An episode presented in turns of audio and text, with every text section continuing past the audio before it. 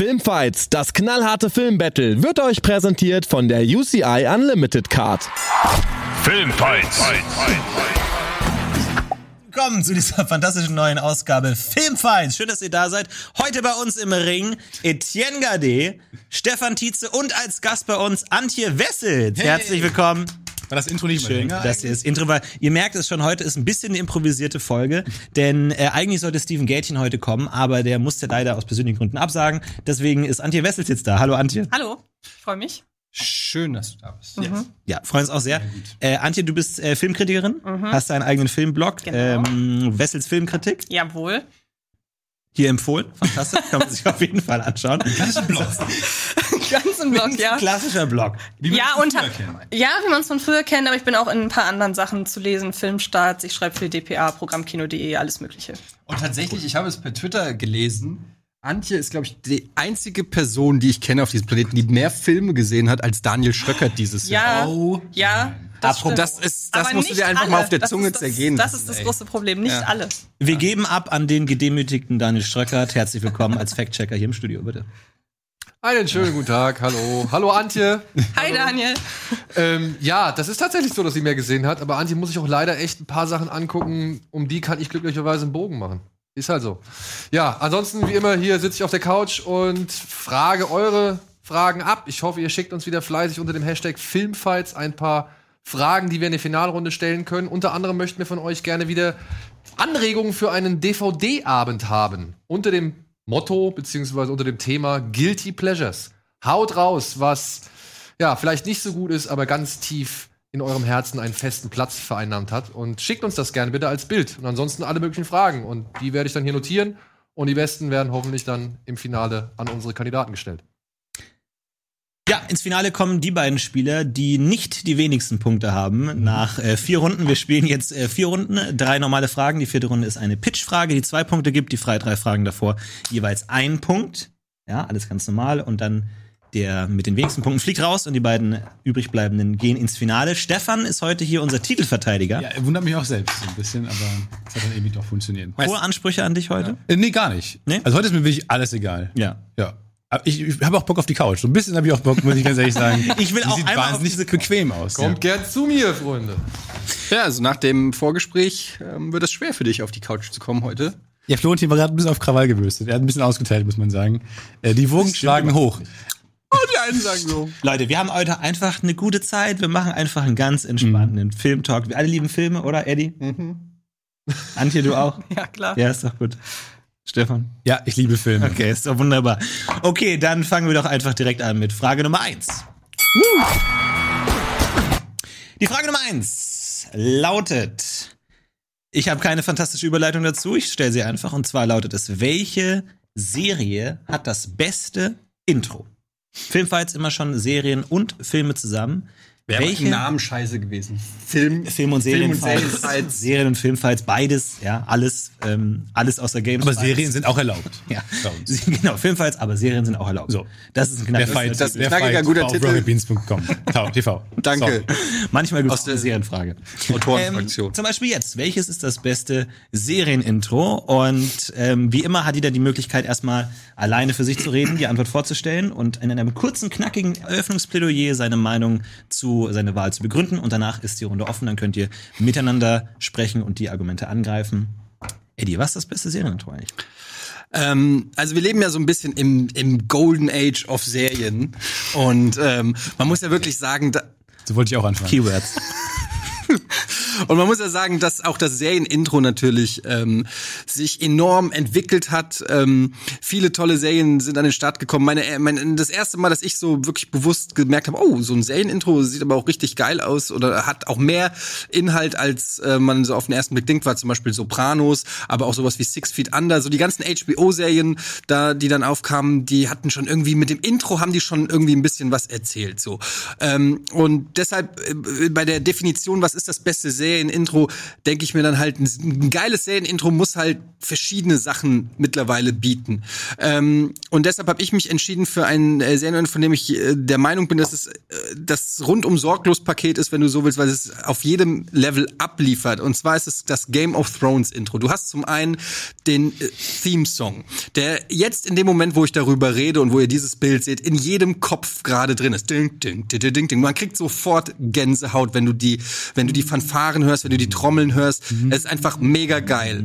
Ähm, dann kommt dieses, wie ich finde, visuell ultra neue Ding, weil als es damals rauskam, gab es nichts Vergleichbares mit diesen Türmen, die so ein bisschen aussehen wie Pappmaché ähm, oder CGI, sind es Bausteine, ist es Lego, man weiß nicht genau, wie sie es hingekriegt haben, die dann irgendwie so langsam anfangen zu wachsen.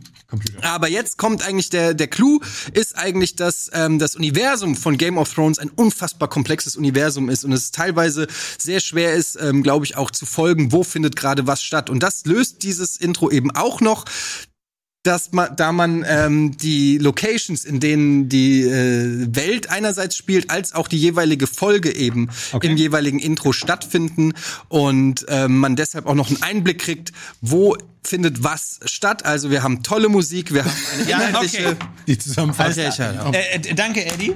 Ähm, äh, tut es dem Intro gleich. Äh, sehr langes Eröffnungsstatement hier. Du hast gesagt, wir haben keine Zeit mehr bei, bei unseren Startplädoyers. Nee, es stimmt. Ihr könnt euch so viel Zeit nehmen, wie ihr wollt, aber versucht es kurz aber, aber tut es nicht. Ihr habt so viel Zeit, wie ihr wollt, aber bitte nehmt sie euch Aber nicht. bitte nicht zu viele Argumente. Das war auch so ein bisschen. Stefan, was ist das beste Serie? Ich finde, zu, äh, zu einem guten Serienintro gehören immer zwei Dinge. Ähm, Musik und eine Bildidee. Das ist das, was das Serienintro immer ausmacht. Und ich finde, äh, in beiden Belangen delivert einfach unglaublich gut True Detective. Du bist sofort drin, du bist sofort in dieser pessimistischen, melancholischen Stimmung, äh, irgendwo in den Südstaaten von, von Amerika, in äh, Louisiana. Ähm, du hast aber diese tolle Bildidee, dass du in den Köpfen der Charakteren, äh, die, darum geht's ja eigentlich in True Detective, äh, um diese Stadt. Das ist ja quasi so ein bisschen so ein Sinn, so, so, so, so ein ähm, Spiel der Orte, der Charaktere, die einem dann begegnen. Es ist, äh, es geht sehr viel um die Landschaft und ich finde diese Idee total klasse, dieses poetische. In den Charakteren sieht man dann die Stadt schon mal oder Charaktere, die mal irgendwann eine Rolle spielen. Und man freut sich auch, wenn man innerhalb der Serie dann mal irgendwann äh, auf, auf, auf Orte stößt, die in dem Intro vorkommen. Und ähm, ich finde, das äh, ist ein super Ohrwurm, hat äh, Milliarden Klicks bei YouTube, weil es einfach ein mega, mega Hit ist, My Handsome Family. Und diese Bildidee ist total poetisch und schön. Und äh, ich könnte mir das Intro, obwohl es sehr lang ist für ein Serienintro, immer wieder angucken. Das ist, glaube ich, das Hauptargument dafür. Okay, Stefan mit True Detective. Antje. Ähm, ich habe mich gefragt, was muss ein Serienintro können? Das haben die beiden Kollegen auch gemacht. Für mich muss es einmal natürlich in die Serie rein, äh, in die Serie reinführen. Im besten Fall haben, werden Figuren vorgestellt, die es da gibt. Im besten Fall hat man so einen ersten Einblick, wie die Tonalität der Serie ist, ähm, meinetwegen wie die Humorfarbe der Serie ist. Ähm, also einfach eine gute Einführung in das, was einen die nächste Serie-Episode erwartet. Ähm, dann hat man aber auch noch natürlich den Anspruch, dass die technische Umsetzung gut sein muss. Musik und in meinem Fall die äh, Zeichnung des, des Vorspannes muss einfach eine gewisse Qualität erfüllen. Und bei mir kommt noch hinzu, dass das Serienintro an sich noch eine eigene Geschichte erzählt. Und zwar in jeder Folge, zu jeder Folge eine andere. Das heißt, man kann sich das Serienintro losgelöst von der Folge angucken. Und ich spreche von dem Serienintro zu Die Simpsons. Beides auch sehr kurz und knackige Antworten. Äh, die Simpsons ähm, von Antje. Ihr habt jetzt die Möglichkeit, in einer offenen Runde zu dis- diskutieren. Ihr könnt natürlich auch immer wieder den Fact-Checker aktivieren. Falls äh, irgendjemand einen Fakt nennt, den ihr anzweifeln wollt, könnt ihr das tun. Ansonsten ist die Runde jetzt offen. Ich habe eine Frage. Ja. Ähm, und zwar an Stefan. Kannst du mal den Song nachmachen von True Detective?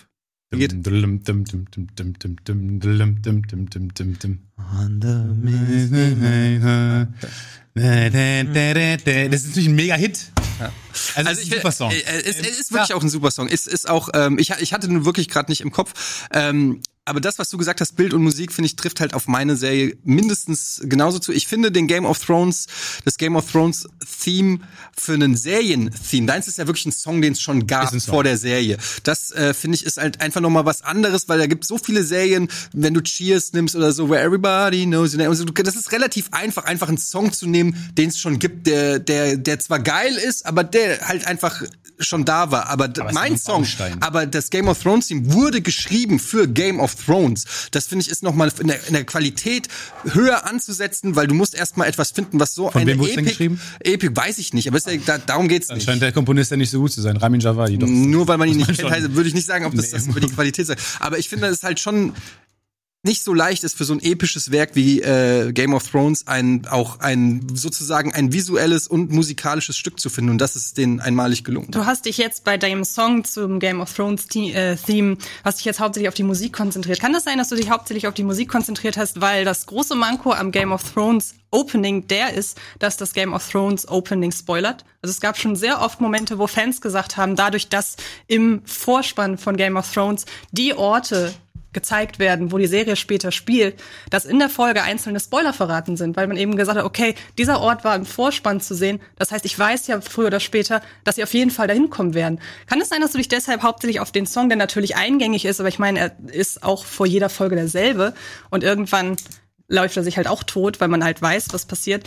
Ähm, Ja gut, das trifft ja nun mal, also außer auf True, True Detective, wo der, wo die zweite Season ja ein anderes Intro gehört. Das trifft, das ist ja bei Simpsons auch so oder so, dass es äh, bis zum Couch-Gag immer das gleiche ist. Das ist halt bei einer Serie so. Nee, nee, das ist aber, ja eben nicht aber, so. Aber, Ich meine, man hat zum also Beispiel ich will deine Frage, du hast mir eine Frage gestellt, die will ich halt Ja, das beantworten. stimmt, dann mach das. Und ähm, der Grund, warum ich nicht weiter darauf eingegangen bin, ist, weil Florentin mich abgewürgt hat. nachdem ich aber auch zugegebenermaßen sehr lange äh, über die Musik geredet habe, weil sie eben so fantastisch ist. Ich finde überhaupt nicht, dass das ein Spoiler ist. Zum einen ist es sowieso schwierig, bei Game of Thrones von Spoilern zu reden, weil, weil wenn wir von einem Werk reden, das als Buch schon rausgekommen ist und äh, in den 80er Jahren äh, und deshalb ähm, natürlich es Leute gibt, die schon wissen, aber ich kenne niemanden, der die Serie nicht kennt, äh, der die Bücher nicht kennt, der die Serie verfolgt, der sagt, ach ja, jetzt weiß ich ja, was bei der großen Eiche passiert. Dass natürlich gewisse Locations äh, finden, das ist ja bei bei True Detective auch so oder so, dass dass dass nun mal, sage ich mal, in dem Intro das in Westeros spielt und dass es in King's Landing äh, zur Sache geht, wo es in fünf Folgen davor eben um Queen Cersei geht. Gut, das äh, finde ich liegt in der Natur der Sache. Ich finde, es ist das Gegenteil. Es gibt mir eine gewisse Orientierung. Ich weiß, aha, da ist der King of the North, das ist im Norden, das ist ungefähr von der von der Wall. Das heißt, wenn die reiten, dann müssen die da vorbei und kommen hier an der Location vorbei. Es ordnet im Prinzip das Geschehen der Serie total sinnig ein und gibt dir eine Übersicht, die du bitter brauchst bei der Serie. Also es ist ein richtig sinnvolles Intro. würdet ihr beide euch ist halt eine Map. Würdet ihr beide euch das Intro von euren Serien in, sagen wir mal, zehnmal hintereinander angucken ja. und jedes Mal irgendwas Neues entdecken. Was Eher als das Simpsons Intro. Was das, ist, das ist die Musik. Absurde Melodie. ja gut, aber die gehört ja dazu. Natürlich gehört die dazu, aber das Gute am Simpsons Intro ist ja, dass sich jedes Intro ändert. Es gibt, ich habe noch nirgendwo einen Supercut bei YouTube gesehen, wo jemand 20 Mal das Game of Thrones Intro hintereinander geschnitten hat, weil es ja so viel Neues in jedem Intro zu entdecken gibt. Das gibt es nur von den Simpsons. Es gibt ganze Videos, wo wirklich, keine Ahnung, 50 verschiedene Couch-Gags oder irgendwie 20 verschiedene Intros. Es gibt ja sogar Intros von Banksy oder von Guillermo del Toro. Also ich meine, daran sieht man ja schon, was das, äh, was das Simpsons-Intro für einen Einfluss hat, dass sogar Leute wie Banksy oder Guillermo del Toro sich dafür halt haben. Also das ist so ein, für mich ist das ein Totschlagargument, weil das war so klar, dass beim Simpsons dieser Couch-Gag das, das K.O.-Kriterium ist für, äh, für alles, weil ähm, natürlich ist es ein, weil es geht ja darum, meiner Meinung nach bei der Frage etwas zu finden in einer Regelmäßigkeit, was trotzdem was Besonderes ist. Und die, der Teil, der dann natürlich immer neu ist, der es ist so, es ist so ein bisschen ein kleiner Hinter, Hintertürchen, weil natürlich ist der Couch-Gag immer anders Ja. äh, und bei Oder einem Bart, Serie was Bart auf die Tafel schreibt. oder, oder ja, aber das, was eine Serie eben ausmacht, ist, dass es eben immer gleich ist. Das heißt, es ist so ein bisschen der easy way out mit dem Couch-Gag. Wenn du den Couch-Gag rausklammerst, bleibt ein ultra nerviges Intro, dass man, äh, dass jeder Simpsons-Fan, glaube ich, auch irgendwann raushängt und man eigentlich nur noch den Couch-Gag sich anguckt und den Rest vom Fleisch die sozusagen Veränderungen, die du hast äh, in dem, dem Simpsons-Intro, würde es auch gerade hier nicht genannt werden. Aber es gibt ist diese genau, Änderung. Aber das ist das Einzige, was für das Intro spricht. Was für das Simpsons-Intro spricht.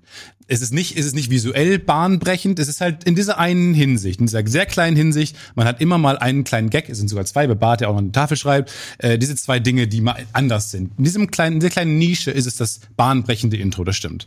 Ich finde aber, dass das Game of Thrones in keiner Hinsicht bahnbrechend ist. Klar ist die Melodie toll, es ist eine wahnsinnig tolle Melodie, wir haben, ich habe super oft ein Ohrwurm davon, ähm, aber äh, man muss sagen, es ist nicht wirklich stilsicher, das Intro, weil es fängt, es fängt zwar cool an, fängt dann mit den, mit den, äh, dieser Miniaturstadt an, die sich überall aufbaut, aber dann am Ende zum Beispiel hast du dann diesen klassischen Feuerring und ähm, dann kommt dieser Game of Thrones ähm, Schriftzug und das sieht einfach aus wie so Herr der Ringe Abklatsch. Und da muss ich echt sagen, das, das finde ich halt, äh, finde ich total wichtig bei dem Intro, dass es stilsicher bleibt. Ja, eben und seinem Stil treu bleibt. Und damit plötzlich einfach so random Fantasy. Vor allem vom Stil her ist das Game of Thrones Intro halt eher äh, äh, Steampunk. Und das ist die Serie ja überhaupt nicht. Was? Wieso ist das Steampunk? Es ist, was ist Game of Thrones? Game of Thrones ist eine Mittelalter-Fantasy-Serie. Wo ist das Intro Mittelalter-Fantasy? Es ist einfach irgendeine Spielerei, die halt eben zu Steampunk passen würde mit seinen komischen Aufbauten, die dann da in die Luft fahren und so weiter. Also ich finde, das Game of Thrones Intro ist sogar stilistisch entgegen der Serie, die am Ende folgt. Also ich sehe da, ich sehe da nicht Steampunk, ich sehe da einfach eine Map sozusagen, eine große Karte, die 3D visualisiert wird, eher aus Pappe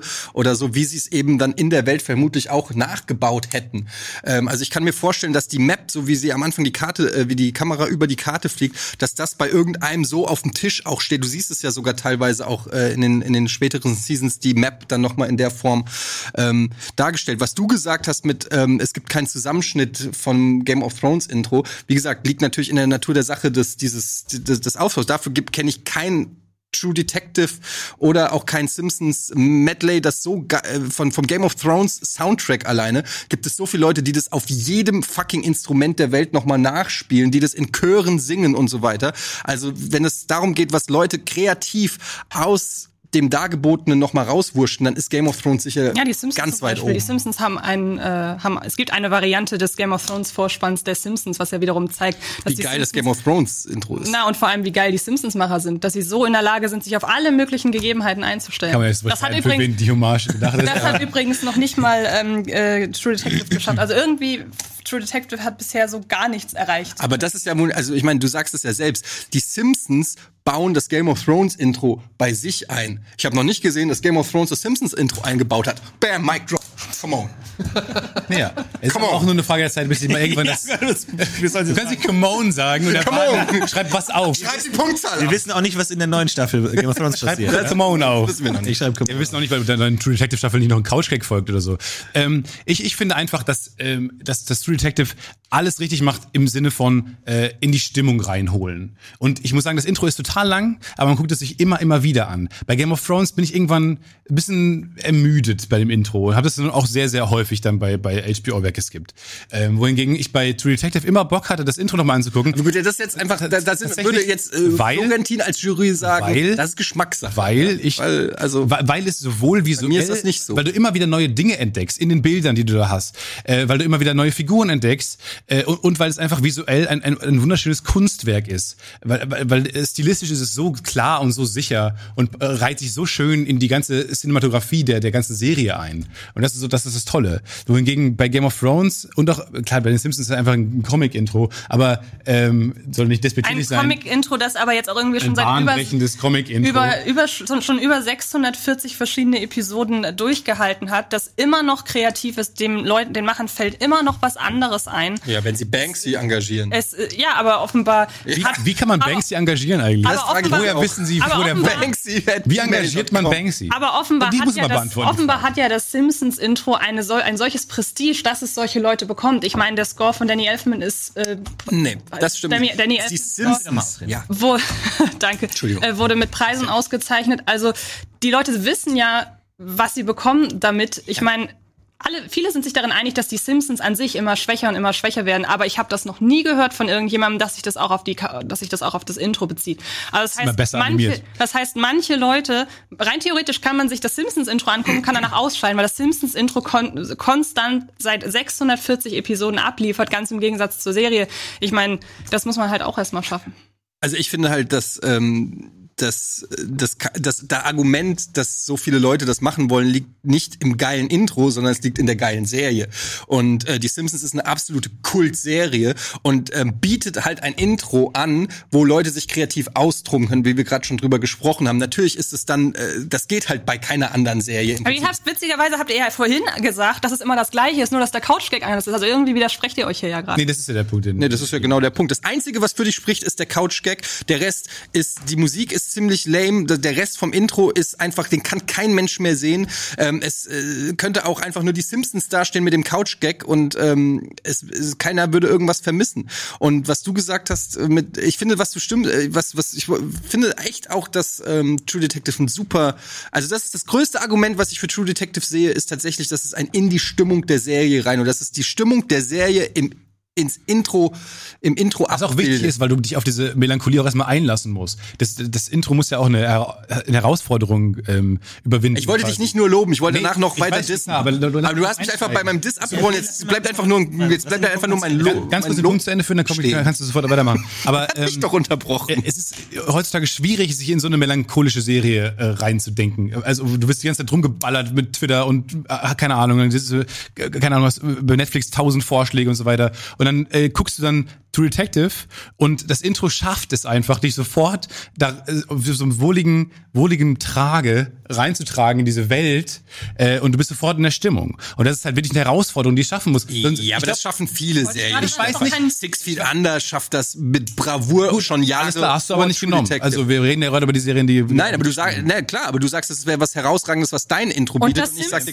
Simpsons- das. Das Simpsons-Intro ist sogar in der Lage, sich an die Stimmung der Folge anzupassen. Ja, aber bei Simpsons Intro ist halt immer, ist halt immer lustig. Nee, nee, dann guckt die, euch mal das Guillermo del Toro-Intro an.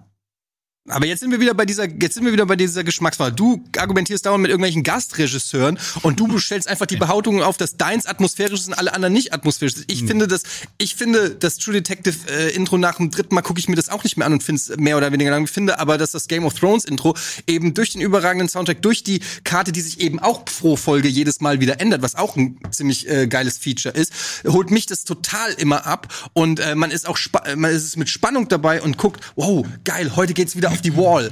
Ähm, oh, ob gleich, Okay, ob gleich gut. Dimdim kommt. Alles klar. Ähm, ich glaube, wir haben die äh, Argumente jetzt gehört. Ähm, die Runde ist hiermit beendet. Ihr habt jetzt die Möglichkeit, selbst äh, abzustimmen. Ihr seht jetzt gleich eingeblendet, was ihr dafür angeben muss. Ich frage noch mal kurz bei Schröckert nach, ob es irgendwelche Fact-Checker-Momente gab, die ich mit einbeziehen soll. Na, ich weiß nicht, also ich will nur als klein, klein, kleines Argument, steampunkige Elemente, habe ich mal kurz nachgeguckt, ob man das wirklich schon bei Game of Thrones sehen kann. Und ja, da gibt's schon ein paar Leute, die das auch irgendwie, sag ich mal, mit einer gewissen Steampunk-Ästhetik verbinden. Zumindest diese, sag ich mal, Häuser und Kathedralen und Rohre und so weiter, die sich da aufbauen. Muss man jetzt auch nicht drüber streiten. Und bei Simpsons ist schon ein bisschen mehr, was sich da geändert hat. Ne? Also man hat da schon immer wieder Phasen, wo halt Teile des Intros nicht gezeigt werden, gezeigt werden, erweitert werden, wo man auch mal ein paar Gags, sag ich mal, innerhalb des Intros nochmal versteckt hat. So, also da sind schon ein bisschen mehr als nur der, der Couch-Gag, der, der, die variiert wurden. Also es sind schon ein paar andere Elemente noch, die variiert wurden. Unter anderem dieser Saxophon und so weiter. Okay. Ja, also ich finde es sehr schwer. Ähm, ihr habt alle relativ ähnliche Argumente gemacht. Ihr habt alle gesagt, dass die das Intro natürlich gut in die Stimmung eurer Serie einführt. Ist ja auch klar. Ähm, so wird's ja auch gemacht. Und ähm, als, es wurde negativ beurteilt, dass es sich wiederholt. Es wurde negativ beurteilt, dass es sich nicht wiederholt. das war teilweise äh, Deswegen wild her. Jede Das- mögliche Eigenschaft, die es haben kann, ähm, wurde sowohl negativ als auch positiv äh, konnotiert. Ähm, also es ist sehr schwierig. Ähm, es ist wirklich schwierig. Ich mach's kurz. Ähm, für mich hat Eddie gewonnen. Äh, Game of Thrones ähm, gewinnt hier. Ich finde, er hat es äh, gut präsentiert, wie das Ganze einen Überblick gibt, wie das Ganze die einzelnen Dinge bringt, dass es auch nochmal eine Orientierung gibt, was für die Serie tatsächlich sehr wichtig ist. Und ähm, ich finde, er hat das alles in einem am besten äh, zusammengefasst. Eddie kriegt den Punkt. Herzlichen Glückwunsch. Boah, damit habe ich mich Glückwunsch. Dankeschön. Ja. Und ähm, äh, Schreck, kannst du mal sagen, was hat die Community gesagt? Was gab's noch für Vorschläge? Äh, an Serienintros? Oh, das ist, da gibt's eine Menge. Hier war Kai zum Beispiel, der hat direkt die ganze Zeichentrickpalette aufgelistet. Chip and Chap, Darkwing Duck, Digimon, Pokémon und so weiter. Gummibärenbande. Gummibärenbande. Ja. Ähm, warte mal, hier habe ich einen, der hat sogar eine ganze Liste gemacht mit Intros. Da hat er Killing Simpsons ist dabei, Game of Thrones ist auf Platz 6, Dexter ist davor, Bojack Horseman, Ja. True Detective ist sogar auf Platz 2, aber auf Platz 1 ist sein Top-Favorit ist, und da würde ich ihm auch recht geben, The Leftovers, aber auch nur wegen der Musik. Oh, Bojack Horseman fände ich auch ein, ja. übrigens ein sehr Ja, cooles. gut, ja. äh, für, Ja, für so, so ähm. Ja, das sind so die ersten Eindrücke, die ich hier äh, gewinnen konnte. True Detective kam hier ziemlich oft gut an oder wurde schon öfter mal genannt, muss man auch mal sagen. Und auch wenn ich hier so einen Chat für, ja, Chat so beobachte, weiß ich nicht, das hält sich da eigentlich die Waage. Also ich muss sagen, die Leute sind bei allen drei Serien ziemlich zufrieden mit dem Intro. Okay, können wir mal kurz die Abstimmung sehen, wie die Community abgestimmt hat? Ach so, warte mal, du meinst jetzt hier so richtig bei, bei Twitter oder was? Nee, wir haben ja die äh, äh, Chat-Umfrage gemacht. Haben wir die schon, die Ergebnisse? Ich weiß nicht, die habe ich jetzt noch nicht gesehen. Tut mir leid. Die müssen irgendwie eingeblendet werden. Da kommen sie. Hier haben wir es, die Simpsons haben gewonnen, Platz 2 Game of Thrones, True Detective. So hat zumindest die Community ab. Action ist natürlich schwierig, weil sowohl Simpsons als auch Game of Thrones wesentlich populärer sind. Ja. Und deswegen halt viele Sachen wie die ganzen popkulturelle Referenzen und so ist natürlich schwer zu vergleichen, weil eine Serie nicht notwendigerweise schlechter ist, nur weil sie jetzt nicht so populär ist wie äh, True Detective. Es, war- es war nicht, es war nicht sehr einfach, muss ich ganz ehrlich dazu sagen. Kommen wir jetzt direkt, ähm, soweit ich weiß, kommen wir jetzt direkt zu Frage Nummer zwei. Ja, wie gesagt, ursprünglich äh, hätten wir eigentlich unseren äh, großen Botschafter in Hollywood, Stephen Gatin, hier gehabt. Deswegen haben wir auch eine Oscar-Frage äh, mit dabei. Ähm, vor kurzem gab es ja einen kleinen Skandal um die Moderation der Oscar-Verleihung 2019. Ursprünglich sollte Kevin Hart, ähm, der Comedian, die Oscar-Verleihung moderieren, aber dann äh, gab es eine Kontroverse um einige äh, kontroverse Witze von ihm, die er in der Vergangenheit gemacht hat. Und jetzt ist er selber davon zurückgetreten und wird die Moderation nicht übernehmen. Das heißt, momentan weiß man nicht, wer wird die Oscar-Verleihung 2019 moderieren. Und deswegen die Frage an euch, wer sollte die Oscar-Verleihung 2019 moderieren? Stefan. Ähm, ich finde, es gibt einen Comedian, auf den sich mittlerweile alle einigen können irgendwie, der für die breite Masse total geeignet ist, äh, aber gar nicht im negativen Sinne gemeint, ähm, obwohl breite Masse immer so ein bisschen schwierig ist, aber er ist auch, er kann auch sehr, sehr edgy sein und ähm, äh, spricht auch mit seiner Netflix-Serie zum Beispiel ein paar Leute an. Ähm, die Rede ist von John Mulaney. John Mulaney ist ein super guter amerikanischer Stand-up-Comedian, der wahnsinnig populär ist, weil er halt auch mittlerweile ein paar Netflix-Specials rausgebracht hat, hat äh, die Serie Big Mouth an den Start gebracht mit seinem Kollegen Nick Kroll. Ähm, und äh, lustigerweise, äh, er wird von manchen so ein bisschen als äh, der, der, der neue Jerry Seinfeld bezeichnet, weil er halt so wahnsinnig so einen cleanen Humor hat. Äh, er flucht nicht häufig, es ist familientauglich, man kann das mit vielen, mit der ganzen Familie halt gucken. Äh, und er ist äh, einer von den jungen Leuten, die jetzt gerade so nachkommen und ähm, die Hallen füllen. Und er ist ein wahnsinnig ähm, äh, cleverer, smarter Kerl, der für sehr viele Awards schon geschrieben hat, auch unter anderem für ähm, die Golden Globes und ich glaube auch für, für sogar für, für Grammys und für die Oscars, glaube ich, sogar auch, äh, war er einfach Autor. Ähm, lange Zeit war der Head Headwriter von SNL ähm, und ähm, schreibt halt für solche Leute dann oft auch die Gags. Warum nicht so einem dann mal die, die Möglichkeit äh, geben, auf der Bühne zu stehen und diesen Abend zu moderieren. Best angezogen ist er dafür auf jeden Fall schon mal, weil er immer einen Anzug trägt. Also es passt perfekt. Okay, Antje, was sagst du? Also das Problem bei dem Oscar-Host ist ja im Grunde, dass nie irgendjemand, dass, dass, dass noch nie jemand es geschafft hat, irgendwie alle zufriedenzustellen. Und ähm, die Academy ist mittlerweile auch so drauf, dass sie halt durch so Sachen wie jetzt den Kevin Hart-Skandal aufpassen muss, wen sie verpflichtet und auch wegen irgendwelchen Ansprüchen, die man an sie hegt, äh, wegen gewisser gesellschaftlicher Strukturen und so weiter und so fort. Deshalb halte ich es für wichtig, dass man ein, dass man sich nicht auf einen Host beschränkt, sondern dass man eine ganze Gruppe an Künstlern nimmt, die moderieren und dass Die man Simpsons. und na fast, ähm, dass man sich auf eine ganze Gruppe konzentriert, die das macht. Und ähm, weil in meinem Vorschlag wirklich aus jedem Bereich jemand dabei ist, also Sänger, ähm, Schauspieler, Komiker, also wirklich so aus dem kompletten Entertainment-Bereich, schlage ich vor, dass die diesjährigen Oscars der Avengers Cast moderiert. Okay. Gut. Eddie. Ich muss es kurz aufschreiben. Sekunde. So. Ähm, Avengers Cast. Das ist überraschend.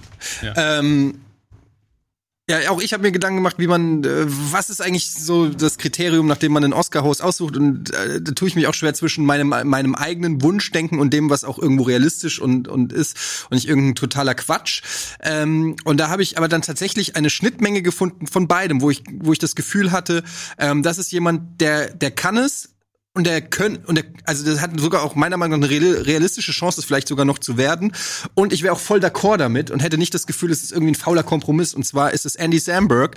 Ähm, von äh, ja Brooklyn 99 kennt ihr ihn vielleicht oder auch von Lonely Island und da kommen wir auch schon zum äh, Punkt. Ich finde, ein Oscar-Host muss äh, viele Sachen können. Er muss natürlich Stand-up können, er muss Humor können, er muss irgendwie auch einem das Gefühl geben, so ein bisschen, ich will nicht sagen per Du mit den Stars zu sein, aber er muss irgendwie das, man muss das Gefühl haben, er kann auf Augenhöhe über Tom Hanks oder Jack Nicholson einen Joke machen und nicht irgendwie, äh, wo man direkt denkt, okay, der hat ihn noch nie im Leben kennengelernt oder gesehen oder so.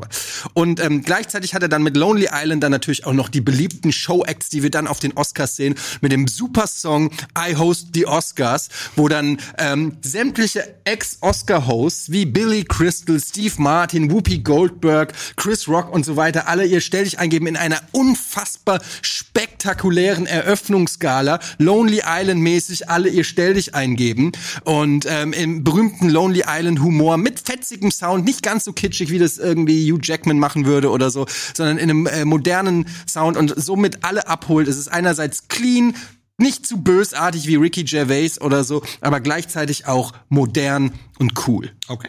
Gut, dann ist die Runde offen. Also einer der Gründe, weshalb der Oscar, der der Paar des Oscar-Hosts in Hollywood wirklich so unbeliebt ist und sich immer seltener Leute finden, ist, dass die Vorbereitung für die Oscars wahnsinnig langwierig ist. Was übrigens dagegen spricht, dass es Andy Samberg macht, weil er dieses Jahr die Golden Globes nominiert. Das heißt, er wird niemals sowohl die Golden Globes als auch die Oscars nominieren.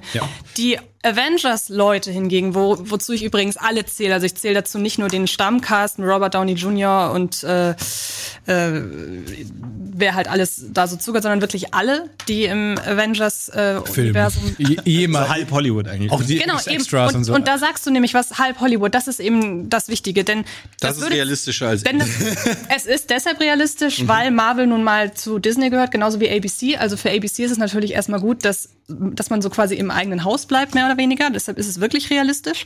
Und das Gute ist natürlich, wenn es eine große Gruppe macht, ähm, dann hat natürlich jeder nur eine gewisse Zeit an Moderation. Das ist dann quasi wie bei den Laudatius. Da kommt dann alle fünf Minuten jemand Neues auf die Bühne. Aber gleichzeitig hat man auch überhaupt nicht das Problem, wenn jemand mit einer Figur auf der Bühne nicht d'accord ist. Dann muss er ja nur fünf Minuten aushalten und dann geht's weiter. Und dann ist für jeden was dabei. Und zwar wirklich für jeden. Da ist keiner wird sich groß an irgendjemandem stören. Jeder hat so seine ganz eigene Möglichkeit, sich da das Prinzip des reinzubringen. Moderators ist ja, dass dich jemand durch den Abend führt, dass Ja, ja, dich das jemand aber die begrüßt, Aufgabe. an die Hand der, führt. das ist der aber Hand die. Aufgabe der Leute, die die Moderationstexte schreiben und des ganzen Konzepts. der Naja, ganzen nee, ich finde auch, dass du dich, dass du, dass du einen, einen Menschen brauchst, der, der als Gastgeber fungiert und die- dich durch den Abend die Show führt. eröffnet. Und wenn du halt, du sagst, was du selber gesagt hast, du hast einfach einen Haufen Laudatoren jetzt. Du hast aber eh schon einen Haufen Laudatoren. Egal, also warum? aber dadurch, dass sie ja als äh, unter dem Marken ich will nicht sehr viele Leute reden hören. Aber, das da, ist nicht mein Ziel aber dadurch, dass, dass man ja eine Gruppe hat, die durch Avengers, dadurch, dass sie als Gruppe wahrgenommen werden, also es wird jetzt keine Avengers äh, Werbeveranstaltung, sondern man hat einfach das Glück, dass diese Gruppe in diesem Haufen, in dieser Konstellation automatisch mit den Avengers in Verbindung gebracht wird.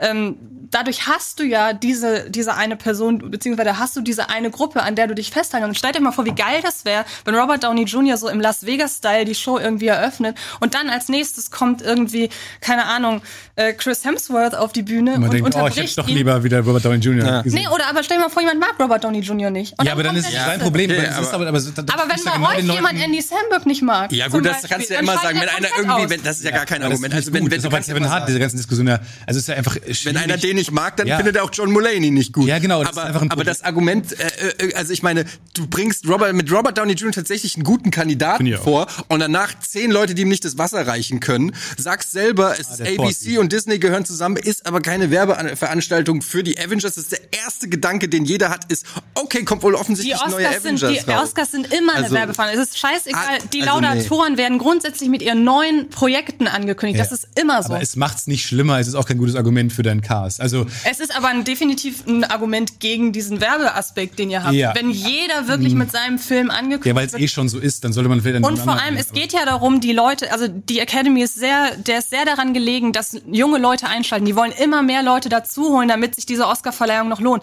Ich meine, es gibt doch keine bessere Möglichkeit, als zu sagen, wir nehmen den Cast des erfolgreichsten Films aus dem vergangenen Jahr, wo die meisten Leute reingegangen sind, und lassen die den Abend moderieren. Und die können auch noch alle was. Ich könnte jetzt auch noch das Argument bringen, dass da Frauen, Männer, Schwarz, Weiß, Jung, Alt, da ist alles drin. Es wird niemandem damit auf den Schlips getreten.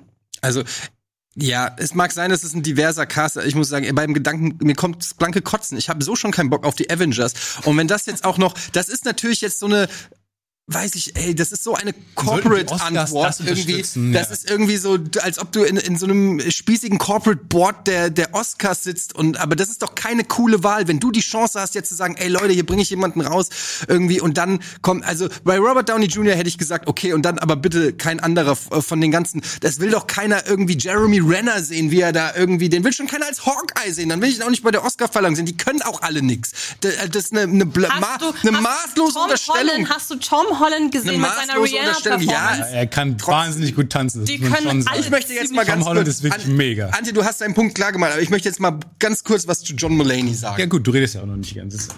Ich habe wirklich die ganze Nee, Zeit alles gut, alles gut, mein Spaß. Geht ja gar nicht. Also, äh, John Mulaney finde ich eine, eine richtig geile Wahl.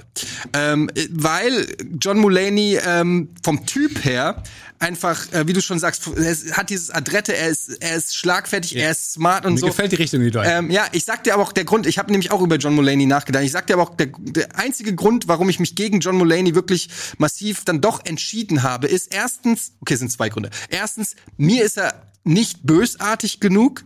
Äh, ich finde ihn zu, zu brav zu Schwiegermütterchen und ich finde, das würde einen falschen Vibe senden, wenn du jetzt Kevin Hart absägst, weil er kontroverse Jokes machst und dann zu John Mulaney switcht, aber finde ich so ein Andy bisschen Samberg ist extrem. auch nicht der, der spitzeste Aber, ein Gesell, aber er ist schon ein bisschen frecher als John, John Mulaney. Und das Zweite ist halt, ähm, dass das, was ich auch gesagt habe, was ich halt finde, was bei einem Oscar-Host irgendwie sein muss, ist, dass der irgendwie, dass man eine Connection hat auch zu dieser Filmwelt. Und die hat John Mulaney halt überhaupt nicht. Er, er ist, er ist, er ist ein Rookie. alle Promis er ist ein, von er ist SNL. ein Rookie, ja, aber das ist ja im Kollektiv, in der kollektiven Wahrnehmung der Zuschauer. Darum geht's ja. Jetzt nicht, ob er abends sich irgendwie mit George Clooney trifft und ein Bierchen trinkt, das weiß man ja nicht. Aber in der kollektiven Wahrnehmung ist er nicht auf dem Filmparkett. Er ist, er ist ein, ein Star, er hat zwei Specials, glaube ich, bei Netflix gemacht. Okay, er war Headwriter von SNL, aber er ist noch nicht auf dem, er muss sich meiner Meinung nach, muss er erst dann noch ein Warum bisschen weiter. Oscar-Host, warum kann das nicht einfach mal eine, eine, eine mutige Wahl sein? Warum muss der schon, warum muss der schon was erreicht haben? Warum kann man nicht mal jetzt den jungen Leuten eine Chance geben? Ich werde, der könnte sich einfach zu einem Kult-Moderator hochjiggern. Der wird dann aber gerade, weil er, Das Wort möchte ich bitte fact-checken lassen.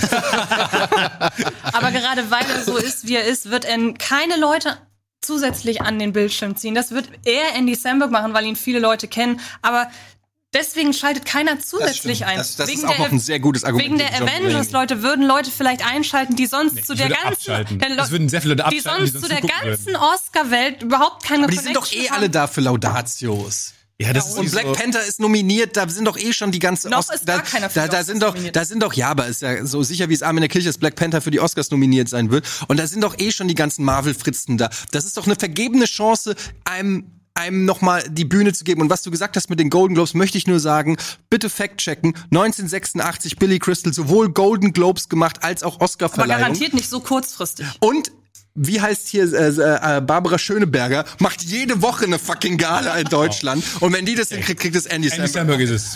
Wenn Barbara Schönberger das kann. Ey, Ja, ganz Barbara ehrlich, Schöneberger. ganz ehrlich, das ist für mich kein Argument. Also der Termin der Terminkalender, finde ich, soll, sollte in dieser Diskussion, hier geht es um die Skills, die ein, ein Host hat und die er repräsentiert, aber der Termin, der Terminkalender von denen, ob Andy Samberg es schaffen könnte äh, oder nicht. Du sagst selber, er muss ja nur präsentieren, weil er kriegt's geschrieben finde und dann einfach- sagst du aber gleichzeitig, er hat ich nicht finde genug Zeit, einfach jemand, der einen die Monat später nochmal auf die Bühne braucht zu gehen. eine gewisse Vorbereitungszeit und die hätte er halt in diesem Fall nicht. naja, Reden also auch das nicht alle Avengers gerade irgendwas? Die reden doch mit Also, wie gesagt, den ja Terminkalender jeweils ist für mich kein Minuten Argument. da. Ja, aber dann, aber muss man denn da groß vorbereiten? Ja, verstehe ich ehrlich gesagt auch nicht. Ja, das Also wo- gut. wo- Mein, mein, mein, mein, mein Song I Host the Oscars mit den, mit den Gastauftritten, die ich erwähnt habe, wo ihr alle gesagt habt, das ist schon eine ganz geile Idee, da hättet ihr Bock drauf, das zu sehen. Don't tell me.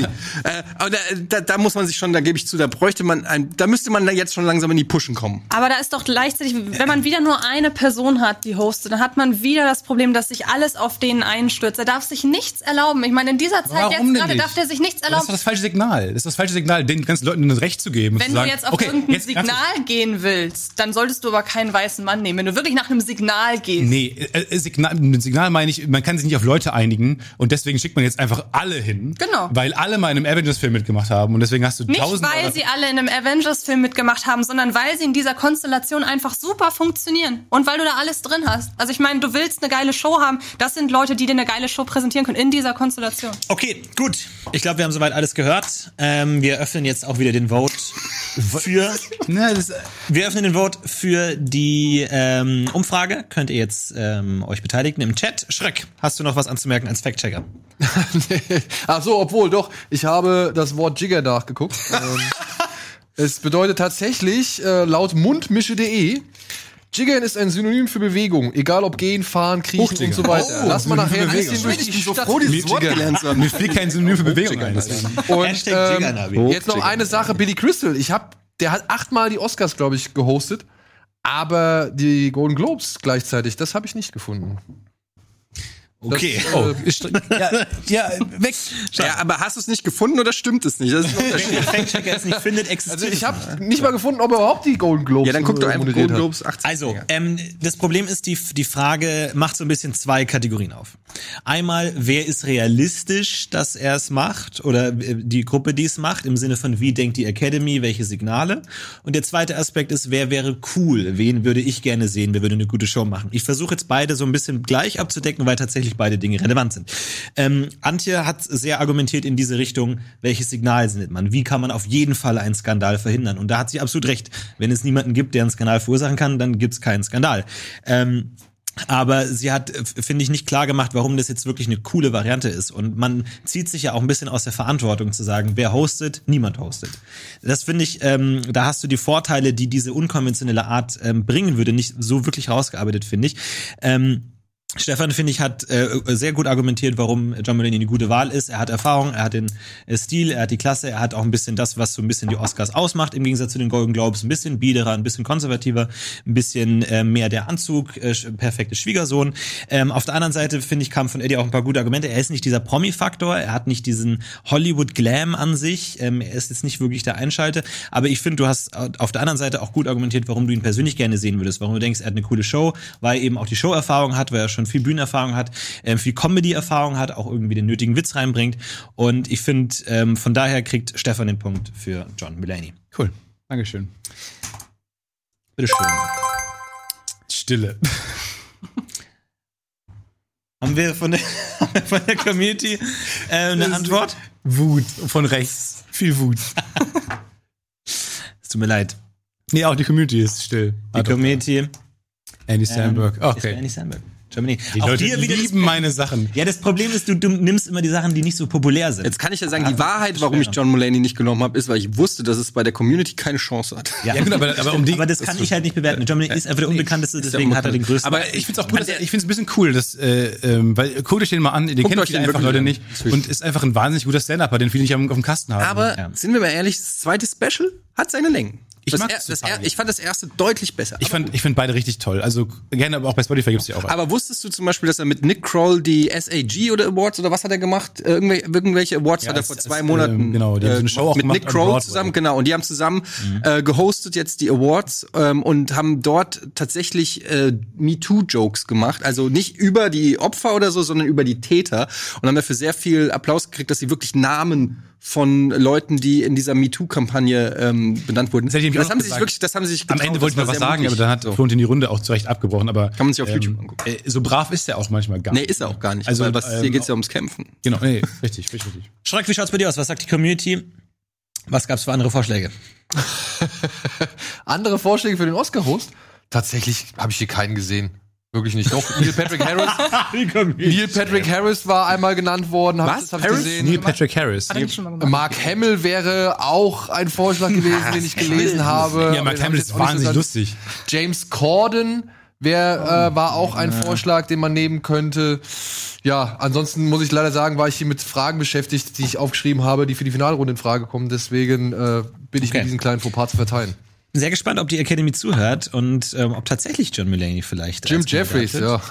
Ja, genau. Wir werden es ja wahrscheinlich bald erfahren. Ähm, wir freuen uns darauf. Ansonsten gehen wir gleich ein äh, bisschen in die Werbung und danach kommen wir wieder mit der dritten Frage. Weiterhin könnt ihr euch teilnehmen unter Hashtag Filmfights. Wie gesagt, Schreck braucht noch ein paar Fragen für die Finalrunde. Wir sind Guilty. Pleasures brauche ich. Guilty Pleasures. Filmfights. Herzlich willkommen zurück bei Filmfights. Es steht momentan 1 zu 0 zu 1. Ähm, es ist aber noch alles drin. Wir haben noch eine Frage und die äh, Bio Biopic, die Pitch-Frage. Nein. die Pitch-Frage. Kriegt zwei Punkte, also alles noch drin. Ähm, ja, kommen wir jetzt zu Frage Nummer drei. Frage Nummer drei lautet kurz und knackig: Wer ist der beste Bösewicht? Ja, ich fange nicht schon wieder an. Antje. Wer ist der beste Bösewicht? Also, ähm, überlegen wir mal, was ein Bösewicht ausmacht, dass er böse Ich ist. liebe jeden Anfang von jeder Frage. Ist immer, Ja, aber ist doch- mir ich finde das cool. Ja, aber das ist doch cool. Ich Ich weiß, finde macht ja jeder von uns. Ich finde das richtig. Ja, jetzt bringe mich nicht aus dem Konzept, das ich nicht habe.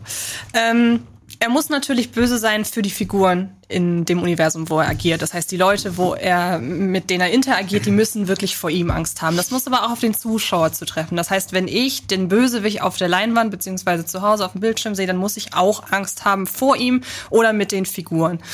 Ähm, er sollte also eine gewisse bedrohliche Ausstrahlung haben. Er sollte eine wirklich gute Motivation haben. Er sollte also nicht einfach nur ein Bösewicht sein, weil er böse ist, beziehungsweise weil der Film einen Bösewicht braucht, sondern er sollte im besten Fall, er soll einfach die, die Geschichte bereichern mit seiner Bösartigkeit. Dann i-Tüpfelchen ist natürlich noch, dass er ein einigermaßen ikonisches Aussehen hat. Und was ganz, ganz wichtig ist, ist, man sollte trotz seiner Bösartigkeit Spaß dabei haben, ihn zuzugucken. Oder zumindest sollte das, was er tut, unterhaltsam sein. Und für mich manifestiert sich das alles in einer Figur, nämlich in Scar aus Der König der Löwen. Krass. Etienne? Also, ich habe gerade aufgeschrieben, bedrohlich, sollte eine Motivation haben, sollte ein ikonisches Aussehen haben und unterhaltsam sein. Und dann kommst du mit Scar. Weil ich habe gedacht, du redest, du hältst meinen äh, Monolog. Ähm, mein Monolog ist. Darth Vader, ähm, der wahrscheinlich ikonischste äh, Filmbösewicht aller Zeiten. Ähm, selbst wenn man die Filme nicht kennt, kennt man, äh, weiß man, wie er aussieht, weiß äh, wahrscheinlich sogar um seine Motivation und hat ein bisschen Ahnung davon, wer er ist und was er so macht, äh, was man über die meisten oder fast jeden anderen Bösewicht nicht sagen kann, weil man da tatsächlich den Film gesehen haben muss, bei Scar zum Beispiel. Ähm, ich weiß nicht, was du hast. Ähm, ich finde, Darth Vader ist, äh, bringt alle diese Sachen mit. Ich kann es jetzt auch nochmal aufzählen, aber es ist klar, bedrohlich, motiv äh, die Motivation ist klar, ikonisches Aussehen brauchen wir nicht drüber reden und er ist tatsächlich auch unterhaltsam. Er hat ähm, ja, die, die Szenen mit Darth Vader sind eigentlich die Szenen, auf die man sich dann irgendwie doch am meisten drauf freut. Ohne Darth Vader würde es Star Wars in der Form, wie es äh, existiert, überhaupt nicht geben. Ähm, es würde vermutlich sechs Teile mindestens weniger geben. Auch die aktuellen neun Teile basieren mehr oder weniger auf der Legende, die ähm, äh, Darth Vader hinterlassen hat. Ähm, man äh, kann natürlich sagen, wenn man die Trilogie dann beendet, äh, endet nicht als Bösewicht. Für mich ist es aber kein Argument zu sagen, er ist kein Bösewicht. weil Für mich ist er klar der Antagonist dieser Reihe. Die ersten drei Teile ist er der Bösewicht bis auf die letzten Sekunden, wo dann Redemption einsetzt, was aber ein Bösewicht nicht automatisch nicht mehr zum Nicht-Bösewicht macht. Und die Prequels handeln davon, wie er zum Bösewicht wird. Also für mich ist ganz klar Darth Vader der beste Bösewicht aller Zeiten. Okay. Ihr habt jetzt die großen Klassiker genommen und die großen Namen. So, man muss aber auch manchmal in Filme gucken, die vielleicht nicht jeder gesehen hat und die vielleicht nicht und nicht nur noch nicht, würde ich sagen, den äh, den Status eines Kultfilmes erreicht haben. Und deswegen, äh, Florentin, äh, lieber Judge, äh, habe ich mich für einen Film entschieden, ähm, der neulich, da bin ich drüber gestolpert abends äh, bei der ARD und 2015 lief der, ein fantastischer Film, Der Nesthocker.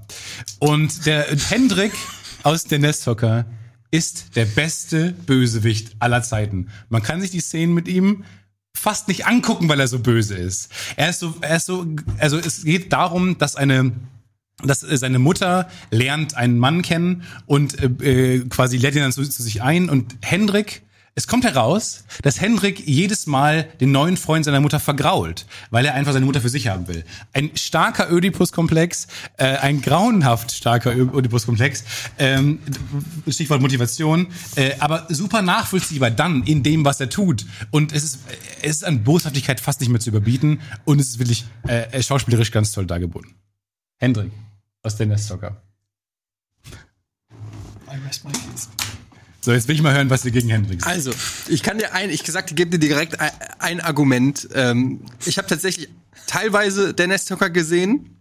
Und ich muss sagen, ähm, Ja, der mal. Schauspieler von Hendrik ist überragend. Da sind wir uns, glaube ich, alle Sind einig. alle einig. Da sind wir uns alle einig, da liegt das Talent, da, da ist es zum Greifen nahe.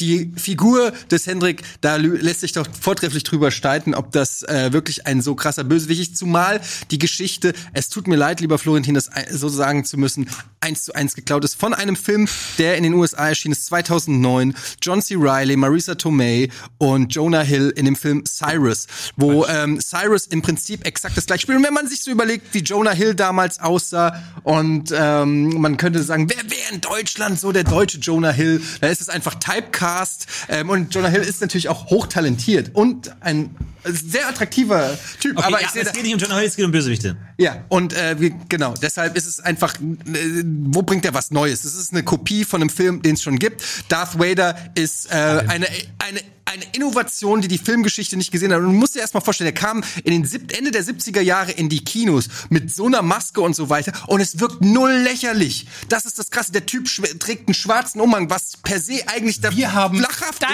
ist. Und trotzdem findet man es cool und bedrohlich Dein zugleich. Bösewicht ist so böse, dass kleine Kinder an Karneval in seinem Kostüm rumlaufen. Willst du mir erzählen, dass kleine Kinder jemanden böse finden und deshalb in seinem Kostüm rumlaufen? Ja, natürlich. Warum Niemand können denn Kinder doch- Bösewichte niemand- nicht cool finden? Du redest von niemand- Ska, das ist ein Kinderfilm. Aber keiner würde sich trauen. Keiner spielt mit Ska-Puppen. Keiner verkleidet sich als Ska, weil alle weil er Schiss, weil ja, alle weil er- Schiss vor ihm haben. Nee, nicht weil er Aber- Schiss hat, weil er einfach aber- völlig egal und Aber äh, Darth Vader ist mittlerweile einfach nur noch eine Ikone. Darth Vader ist überhaupt nicht mehr bedrohlich zu keiner Sekunde und in das, das, also das tut Ska mir leid, es hingegen- ist einfach nicht wahr. Es, das, sorry, ich muss so äh, vehement widersprechen. Ich habe meinem Sohn eine Szene mit Darth Vader gezeigt, der hat eine Woche lang nicht geschlafen und hat tierisch Schiss, irgendwie auch nur weiter Star Wars zu wie hat er auf Hendrik. König der Löwen Himmel. reagiert?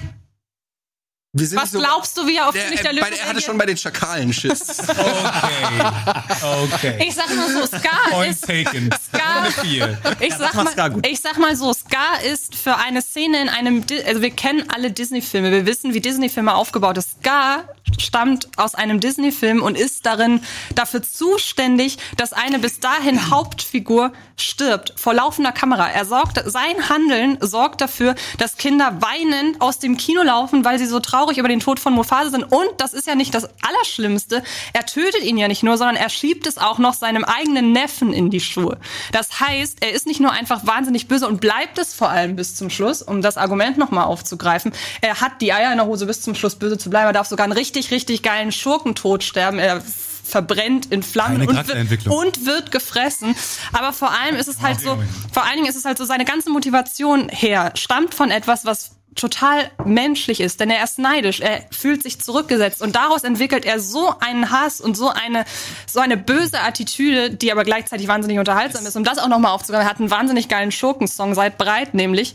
Und deshalb, und er bleibt den, er bleibt den ganzen Film über böse, er wird sogar immer noch böse. Man hat niemals das Gefühl, dass man auch nur zu irgendeinem, dass man nur zu irgendeiner Sekunde glaubt, da steckt irgendwas Gutes drin, ganz im Gegensatz zu Darth Vader, was ja dann auch im äh, gewissen Film dann äh, aus ihm herausbricht. Er bleibt, wie gesagt, nicht böse. Ich finde das genau richtig beim Bösewicht, dass man auch mal, also ich finde, ähm, am meisten Angst habe ich mal vor den Bösewichten, äh, wo man auch denen zutrauen könnte, dass sie was Gutes machen. Ja, eben, das Und ist ja bei Scar. immer wieder Nee, nee. nie im Leben. Nee, nee, ist es bei Scar auch nicht. Bei, und bei Scar ist halt einfach, ist halt einfach ein karikaturhafter Bösewicht, ein Kinderfilm-Bösewicht. Wo ist er denn? Äh, natürlich ist er in. Weil er Jetzt lass ihn nur, auch mal ausreden. Weil er nur böse ist. Weil er, weil du nie das Gefühl hast, er hat auch keine, er hat keine Charakterentwicklung. Er hat, ähm, du hast nie das Gefühl, ich, er ist ein super, super Bösewicht, aber halt nur in diesem Kinderfilm. Ja, ich finde, ähm, darüber hinaus könnte er, würde, wär, wär, ist er nicht, nicht wahnsinnig ikonografisch, weil, und, und so wahnsinnig, ähm, nachvollziehbar ist auch seine Handlung nicht. Er ist einfach, er ist einfach der böse Onkel.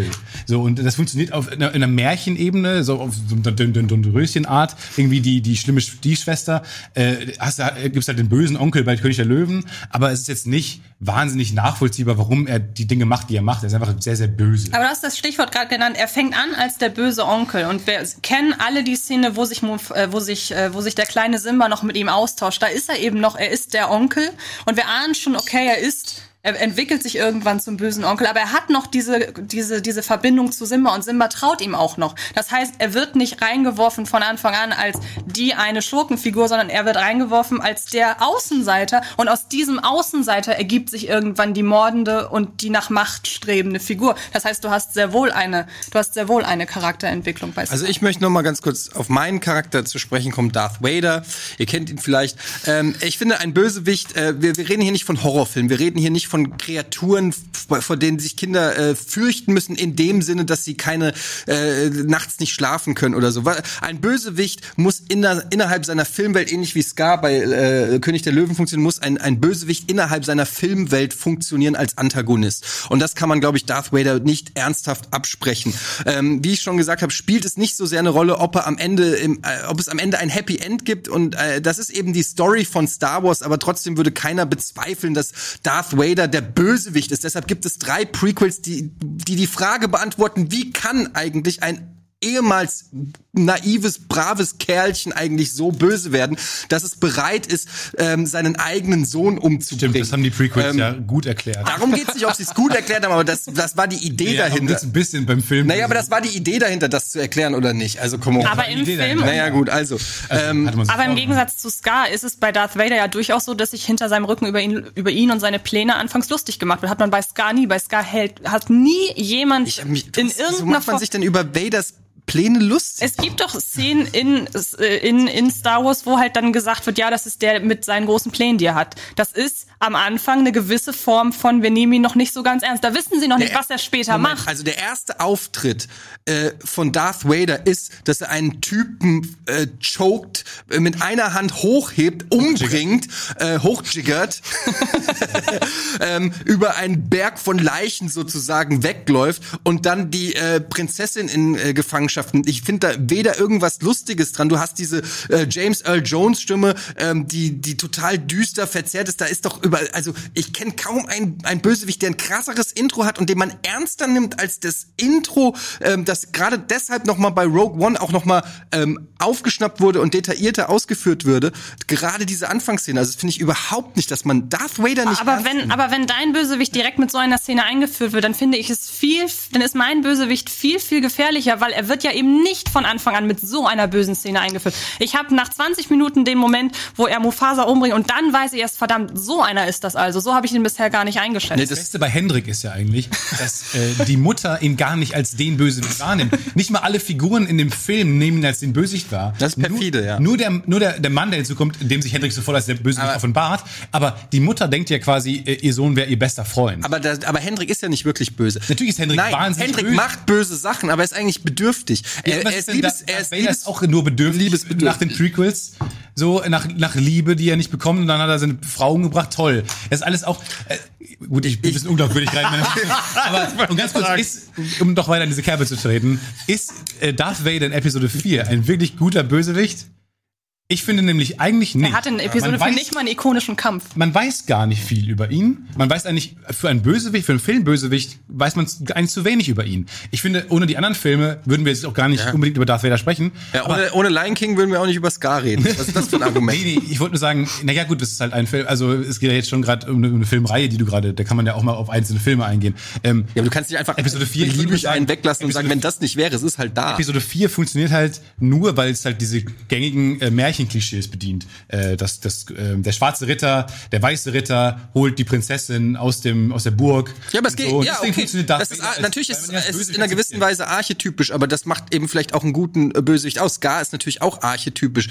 Und ich möchte noch mal auf ganz kurz auf das, was Antje, äh, meinem lieben Darth Vader, bösen Darth Vader, sorry, äh, schreibt es bloß nicht auf, ähm, äh, an den Kopf geworfen hat, nämlich, dass er ja schon so böse einsteigt. Ich finde, das ist eigentlich die hohe Kunst, äh, ist eigentlich noch mehr ein Argument, was für Darth Vader spricht. Obwohl er so einen badassigen äh, Auftritt hat, direkt als erstes, wird es eben noch krasser. Und es gipfelt im Höhepunkt der Reihe, nämlich in Empire Strikes Back, wenn er seinem äh, Sohn, wenn er Luke Skywalker, Achtung Spoiler, enthüllt, dass er sein Vater ist, ihm die Hand abhackt und äh, Luke Skywalker sich eher in den Abgrund stürzt, als ähm, seinem Vater zu folgen. Böser geht es nicht, ikonischer geht es nicht und du hast es selber gesagt, cooler und unterhaltsamer geht's auch nicht und deshalb äh, stehen Kids auch auf Darth Vader und keiner hat jemals mit Scar irgendwas äh, im Kopf gehabt. Alles klar, gut. Ähm, ich glaube, wir haben genug gehört. Ihr habt jetzt die Möglichkeit, wieder abzustimmen.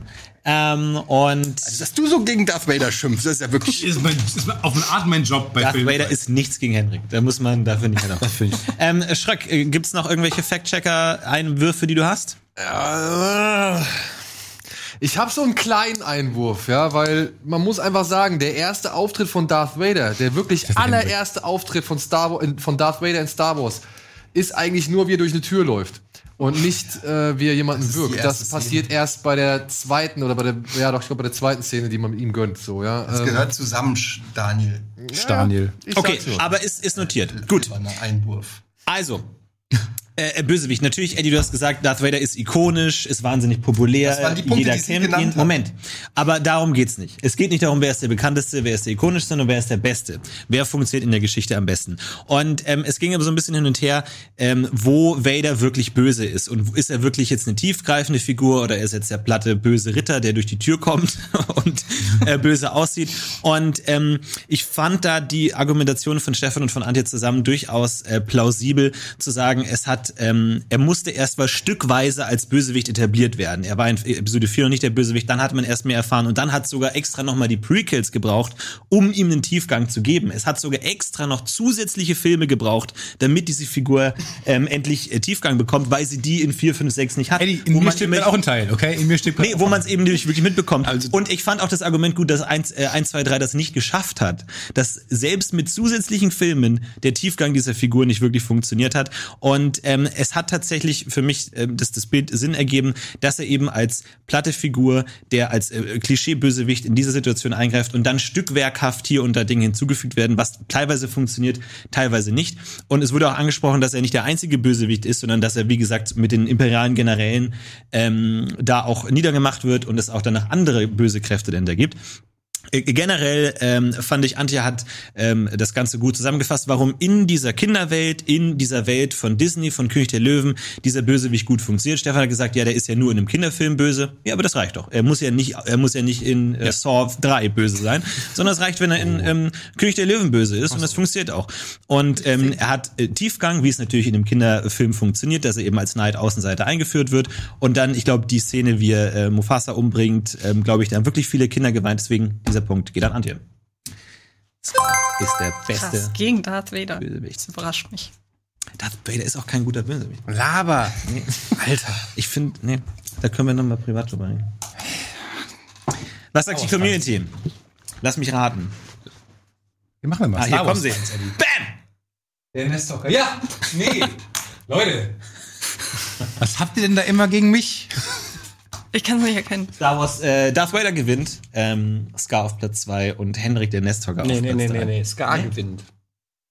Scar gewinnt. Das Oh, Ach, Scar gewinnt, sorry, ich habe so schlechte Augen. Was wie ich Okay, ja, ihr könnt es ja lesen. ihr müsst ja nicht auf mich hören.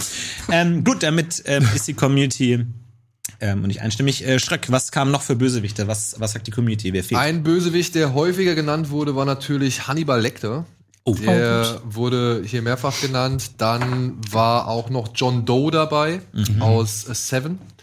Oder Hans Lander sowie Hans Grube. Die Ja. beiden Deutschen, die sind auch beliebt gewesen. Und einer hat hier noch den Sorg aus fünfte, nee, Sorg heißt er, glaube ich, aus äh, fünfte Element genannt. Gary Jigsaw Oldman. war auch mehrfach dabei.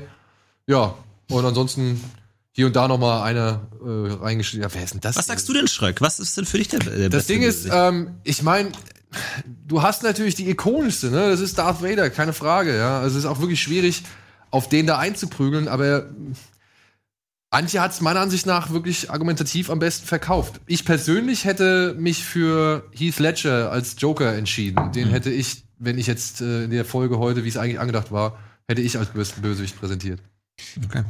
Also ich habe lustigerweise haben äh, Eddie und ich beide nicht Hans Landler genommen, äh, weil wir dachten, das wird der jeweils andere nehmen.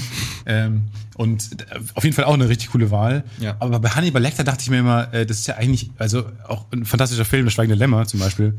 Ähm, aber da ist er ja nicht der Bösewicht.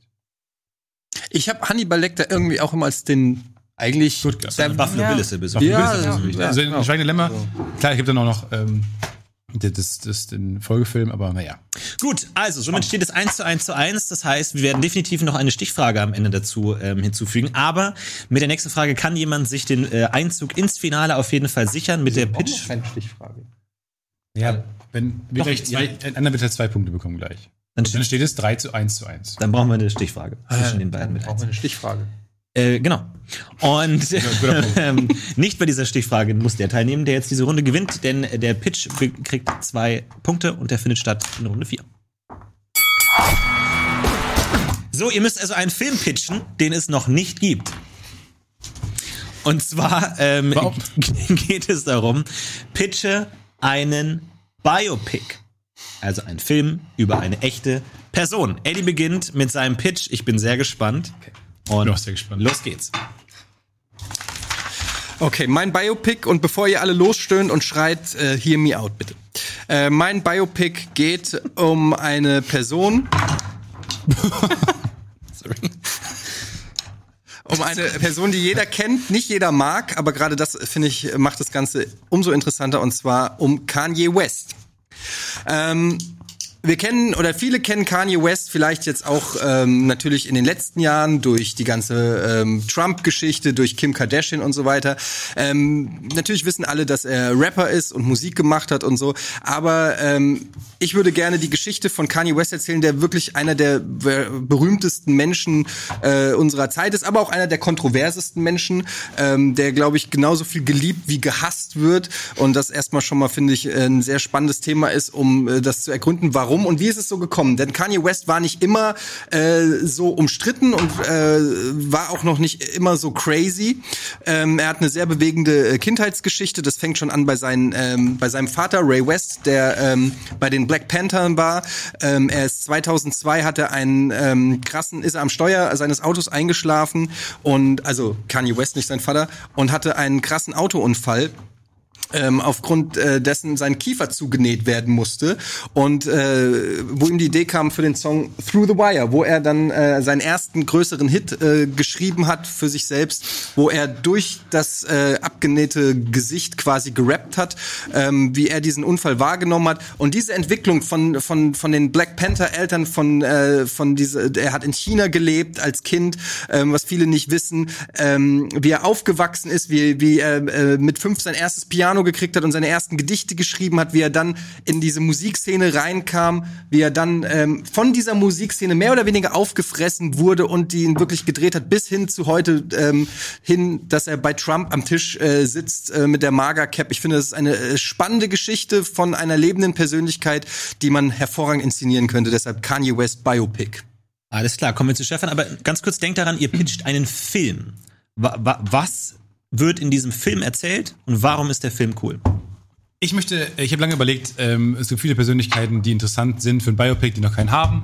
Äh, ich dachte mal, man kann mal nach Deutschland gucken. Einfach einen, einen, äh, einen spannenden Charakter, den es hier gab, der was in der Welt erreicht hat, über den man noch nicht so viel weiß, obwohl es total spannend ist zu erzählen. Und ich fand es auch ein bisschen lustig. Hans Riegel ist der Erfinder von Haribo. Äh, Haribo steht dafür Hans Riegel Bonn. Und der, das ist eine uralte Firma. Der hat irgendwann, ist er im 19. Jahrhundert geboren worden und ähm, er wollte dann, dann da gab's, ging es in Deutschland, in Deutschland nicht, nicht gut den Leuten und er ähm, sollte was, was Vernünftiges machen. Das kennen viele von zu Hause. Er sollte was Vernünftiges machen, er sollte Ingenieur werden, äh, wollte aber gerne Bonbonkoch werden und hat sich dann dazu entschlossen, halt einfach Bonbons zu machen und so. Und hat er auch seine Karriere gemacht, bis dann der Erste Weltkrieg kam, wo er ähm, unfassbar viel leidend ansehen musste und, und äh, da einfach nur eine furchtbare Zeit hatte und ist dann zurückgekommen äh, und wusste nicht so richtig, was er machen sollte. Und ob es in der Welt jetzt überhaupt noch irgendwie sowas wie Bonbons, macht das noch Sinn und so alles, war ja sehr tragisch. Und er hat sich entschlossen, einfach dann mit einem, er hatte nur einen Sack Zucker, äh, quasi ähm, weiterzumachen, wo er aufgehört hat und hat dann seine erste Firma gegründet, Haribo, ähm, mit einem Freund zusammen. Und die haben dann, äh, da kann man dann im ganzen Film kann man dann die ganzen Klassiker abfeiern, die Gold Colorado. Colorado, dann Umpa Lumpas, der, der, ja, und dann äh, der Kritschnecken und so weiter. Und dann tatsächlich hatte er so viele gute Ideen und lustige Ideen, äh, die Fledermäuse. äh, dass, dass diese Firma wahnsinnig Das berühmt Stan Lee, der, der Gummi. die, die wurde wahnsinnig berühmt und äh, erst nur bei Bekannten und so und seine Eltern waren immer auch voll dabei und ähm, dann kam die die äh, die die unsichere wirklich furchtbare für die Industrie äh, Weimarer Republik äh, und lustigerweise hat ähm, hat äh, Haribo äh, in, der Zeit total floriert ähm, und hatte irgendwann 400 Arbeitsplätze geschaffen in Bonn, was ein riesen, riesen Unternehmen war. Und das fand ich halt eine super coole Geschichte eines äh, deutschen mittelständischen äh, mittelständischen Unternehmens und ähm, die, was ich mir gerne angucken würde, wie jemand aus den Zeiten des Krieges zurückkommt und sein Learning ist, gibt den Menschen was Süßes. Und das zieht er durch und es schafft einfach ähm, so viele Arbeitsplätze und so viel, so viel glückliche äh, Kinderaugen und Erwachsenen. Okay, Antje, was sehen wir bei dir? Äh, Stefan und Eddie haben jetzt äh, eigentlich nur Aufsteiger-Stories gepitcht. Meine, mein Film, den ich pitchen möchte, ist ein Film, der alles bereithält. Ich nenne ihn Mirror Man. Ähm, Regie führt Adam McKay, das ist der Regisseur von The Big Short.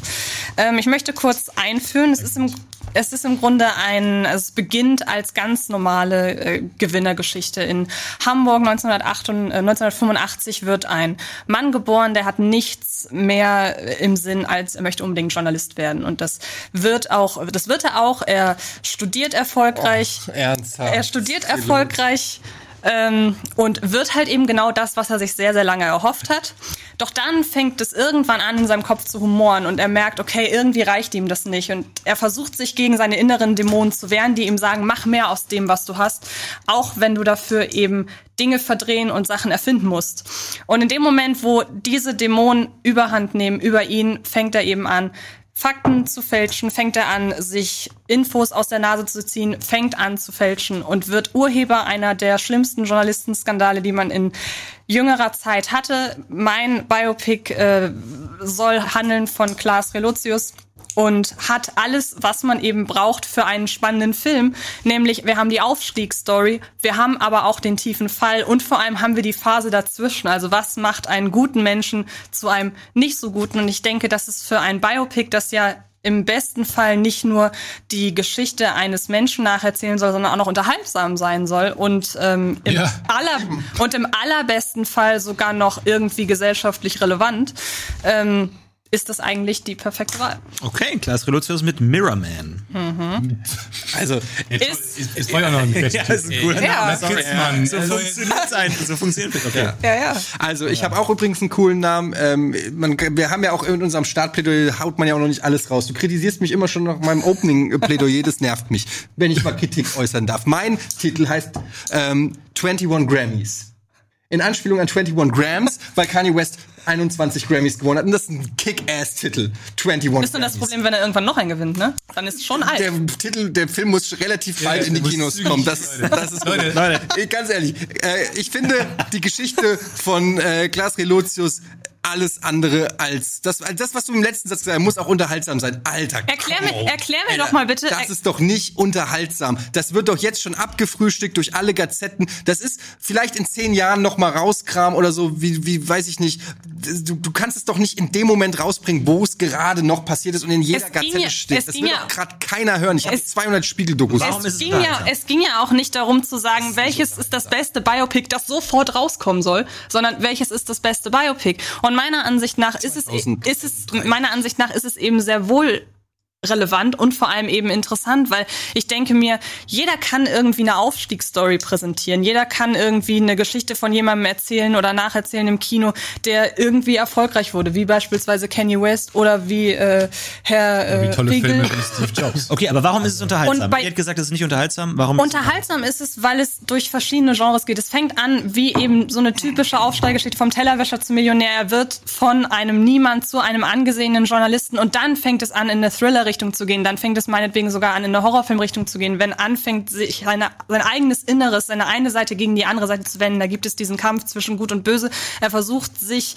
irgendwie davon abzuhalten, von diesem Drang, mehr, mehr sein zu wollen, als er eigentlich schon ist, weil eigentlich ist er ja erfolgreich, aber das reicht ihm einfach nicht. Und dann fängt er eben an zu fälschen. Dann geht es aber eben auch darum, um den ganzen Kosmos. Es geht um diese ganze Journalistenwelt. Warum hat das niemand, warum hat das niemand herausgefunden? Warum ist niemand darüber gestolpert über diesen Fall? Warum haben alle gedacht, ja, der muss so toll sein, wie er sich verkauft, obwohl es immer wieder Leute gab, die gesagt haben, der kann eigentlich nicht so toll sein, wie er sich verkauft.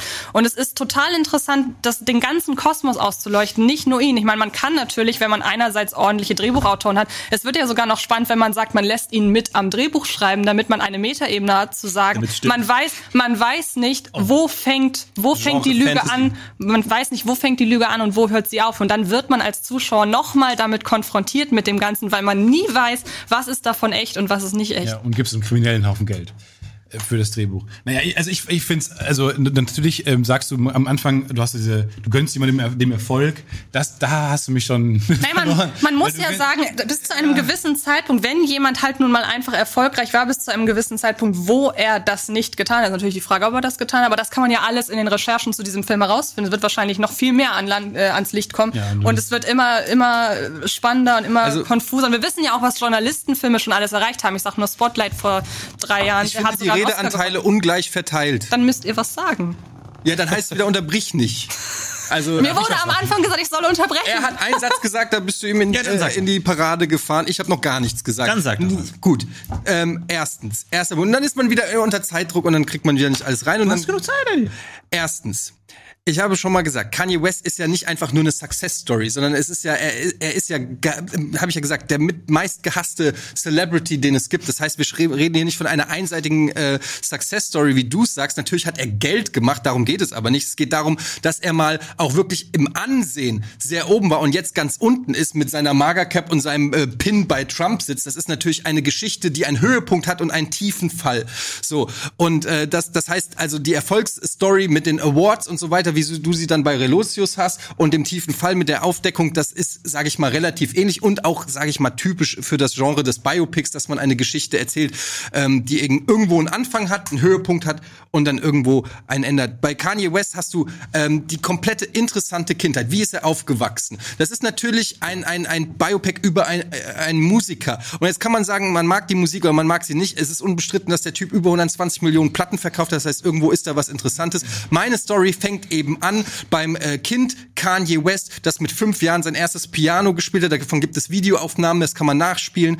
Ähm, wie er da die, wie, wie man da ein gewisses, Biopic. wie, wie es, ja, würde ich, würde ich wahrscheinlich so machen. Ein langweilig linearer Biopic. Nee, da würde ich nicht zustimmen. Ähm, wie, er, wie er eben seine ersten äh, Schritte auf dem Piano macht, wo man ein gewisses Talent sieht, wenn ein Fünfjähriger anfängt zu dichten oder ähm, die Schallplatten hört, mit denen er beeinflusst wurde von seinem Vater, der eben in dieser Black Panther-Bewegung war und deshalb dieser, ähm, dieser, äh, ein, dieser Einfluss äh, auf ihn war. Dann, dass er einen, einen hohen, dann sieht man ihn, wie er ins College geht, äh, aber rausdroppt, äh, Ärger zu Hause mit der Familie, dass er, weil er kommt eigentlich aus gutem Hause, macht ähm, dann äh, sich für den Weg in die Musik entscheidet und ähm, dann eben diesen Autounfall hat, was dann so ein bisschen der Höhepunkt quasi des Films ist, wo du erstmal denkst, okay, das, äh, die Karriere dieses Mannes, hat sich komplett für alle falschen Wege entschieden. Dann trifft er aber auf Alicia Keys, trifft auf Jay-Z, trifft auf die ganzen ähm, äh, krassen äh, Musikerlegenden, für die er dann äh, produced hat und plötzlich startet so eine Musikkarriere aus einer Verletzung raus. Stellt euch einfach mal vor, wie ein Typ in äh, anfängt zu rappen mit einem zugetackerten Mund und ein, ein Hitsong,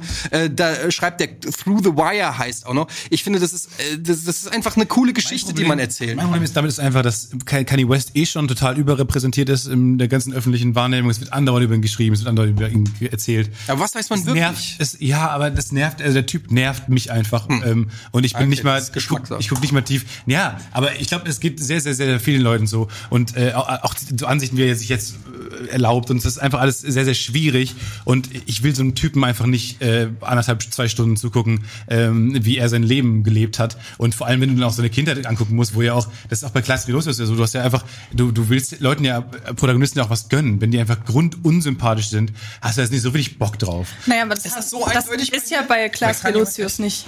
Da sagen ja alle, was ist das für ein sympathischer Mann gewesen sei. Und was mich so ein bisschen an dem ähm, Kanye West Biopic stört, ist, dass die Geschichte einfach noch nicht zu Ende ist. Also ich wüsste bei einem äh, Kanye West Biopic nicht, wo soll man da das Ende ansetzen, weil er ist nun mal gerade auf einmal erst mitten in seiner Karriere und sagen wir so, Klaas Relotius Karriere ist zu Ende. Deinem, das würde auch für dich für dein, gegen deinen Film sprechen. Nee, nee, der- die Und Karriere ist definitiv viel, zu Ende. Ja, ja, klar, aber wo noch sehr viel recherchiert werden muss, wo man noch nicht genau weiß, ob Die Geschichte ist auch bei Klaas Relotius noch nicht zu Ende. alles klar ist und ob man alles schon genau so weiß, wie es ist. Das heißt, da, da ist noch sehr, da fluktuiert noch sehr viel. Aber da hat ja sogar das Biopic über Klaas Relotius einen gewissen Mehrwert, weil man durch die Dreharbeiten ja manch, manche Sachen vielleicht erst herausfinden kann. Das heißt, man hat da Infos, die man da reinpacken Ich kann, gibt es dann, eben doch, noch nicht. ganz kurz, Eddie, dann sag doch mal, was ist das Ende des Films? Was ist das Ende deines Films? Ja, das Ende meines Films habe ich ja schon gesagt. Äh, ist das Ende, äh, wie er bei Trump äh, quasi in, ähm, in, in im Oval Office sitzt und ähm, ich habe äh, die ich habe die Das ist Theorie das Ende, er sitzt im Oval Naja, die The es ist ein bisschen komplizierter als das. Die Theorie ist, dass er, dass es ein Prank ist, sozusagen, dass Kanye West sich sozusagen als äh, Lebenskünstler so eine Art Andy Kaufman-Ding macht, wo er versucht, möglichst nach, weil, weil das ist, schwer in einem Satz zu sagen. Ja, Er kommt aus dieser Black Panther-Bewegung. Es ist total komisch, dass er ein Trump-Sympathisant ist. Ich glaube ihm das nicht. Oder ich glaube, man könnte am Ende die Frage so stellen, ob er wirklich, und das wird dann eben das Biopic vielleicht beantworten, aber auch ein bisschen offen lassen. Ist er wirklich Trump-nah oder hat er quasi alle genaht, so wie Andy Kaufman, und hat sich in eine Rolle äh, ge- begeben und hat es geschafft, so nah an den rassistischsten Präsidenten, den die äh, Welt je gesehen hat, ranzukommen? Okay, also das, so ist ein deine, das ist deine Story. Er, er, er macht einen darauf, Prank. nein, das er macht einen Prank. Darauf endet es mit der Frage dahinter. Ob, Mit der Frage endet. ob er, ob er das, ob das quasi ähm, alles nur ein Spiel war. okay, gerne auch mal mir ganz Oder ob er wirklich verrückt ist. Das ist halt bleibt offen. Gib mir Ich- mal- das weiß man ja auch Gerne wirklich einen Film umreißen. Ja, Ja, gerne. Äh, gebt mir mal am besten jeder von euch eine Szene, die in diesem Film vorkommt. Eine Szene. Ganz kurz, weil es mir noch nicht gelungen ist, es genau zu umreißen einmal. Danach komme ich sofort zur Szene, wenn es okay ist. Äh, ich hätte, ich hätte, ähm, war echt geflasht von äh, dem Steve Jobs Biopic, weil ich dachte, das ist, eine, das ist eine coole Form, um ein Leben zu erzählen. Und man ist nicht die ganze Zeit langweilig linear am Leben, weil das Leben ist oft nicht dramaturgisch nachvollziehbar und äh, cool zu erzählen. Und deswegen macht so ein Triptychon total Sinn. Äh, Drei Episoden eines Lebens. Bei, bei Hans Riegel wäre das zum einen ähm, äh, ein Junge äh, aus armen Hause sucht einfach äh, nach seinem Platz in der Welt. Äh, der Typ ist im Krieg. Der Typ baut seine ähm, äh, baut aus den Lehren, die er aus beiden seinen äh, Vorgeschichten äh, zieht, dann das größte äh, äh, Süßwarenunternehmen der Welt auf.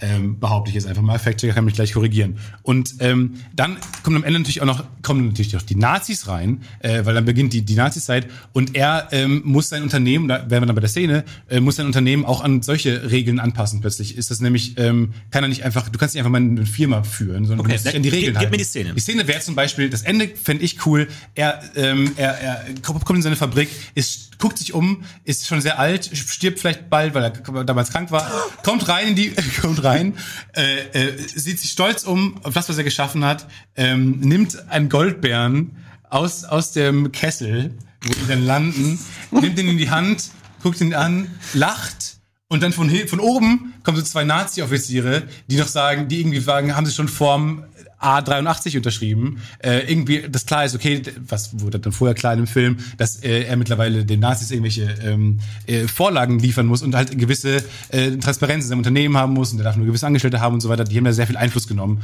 Und äh, das Lachen vergeht. Und plötzlich sieht man, ah, okay, das ist das, was er aus dem Krieg mitgenommen hat. Er hat zwar, ähm, weil das, das, es geht nicht nur um Aufstieg, nämlich es geht darum, was man mit seinem Leben anfängt. Und sein Leben war ja, Haribo macht Kinder froh und Erwachsene ebenso. Er macht Menschen froh. Und äh, genau das ist ihm am Ende dann vielleicht nicht gelungen, weil seiner, seiner Firma halt äh, jetzt den Nazis überlassen musste. Ähm, und ähm, man sieht in seinem Gesicht durch die, die Schrecken des Krieges, sein Lachen vergeht. Ah, okay, ähm, da, darum geht's nicht, um Erfolg zu haben und die ganzen Mitarbeiter, sondern es geht darum, Leuten Lachen ins Gesicht zu zaubern. Und Okay, eine coole Szene. Okay, äh, meine Szene ist relativ am Ende, das heißt die ganze Aufklärungssache. Es ist also schon raus, dass er das war und man hat sich schon mit allem auseinandergesetzt. Es ist auch, äh, da steht überhaupt kein Zweifel, äh, bes- besteht überhaupt kein Zweifel mehr dran. Es geht in Richtung Abspann und wir haben halt eben vorher gesehen, wie man jetzt versucht, sich im Spieg in der Spiegelredaktion, wie man da versucht, dass so etwas nie wieder vorkommt. Und wir sehen, wie die Kamera aus, äh, ausblendet so nach draußen und wir haben plötzlich so ganz viele ganz viele Journalisten, so ganz viele Menschen, die an ihrem Computer sitzen, so dass quasi die Frage entsteht, wie oft passiert das eben noch? Also es wird suggeriert die Frage, ist er jetzt ein Einzelfall oder ist das eine Praktik, die überall so irgendwie Indiana Jones mäßig, wenn man in der Lagerhalle ist und immer mehr Kartons da stehen. Einfach sehr viele Journalisten. Genau. Weil dann hat man in dem Moment, dann ist der Film zwar zu Ende, aber man nimmt mit dem Film noch was mit hinaus. Okay, willst du auch noch eine coole Szene machen? Wenn ich darf? Gerne. Ähm, meine Szene ist, äh, es fängt tatsächlich nicht chronologisch an, sondern es fängt direkt an mit diesem Autounfall. Man hört quasi auch so einen Crash. Bei dem Autounfall tatsächlich hat er dem, äh, ist er frontal, er ist eingeschlafen am Steuer, das ist alles halt nachgestellt. Ähm, und er schläft am Steuer ein, hat dem Fahrer gegenüber beide Beine gebrochen und er wacht im Krankenhaus auf mit diesem Zuge, was ein bisschen scary aussieht, mit diesem zuge äh, dingsten ähm, Mund und ähm, Matchcut.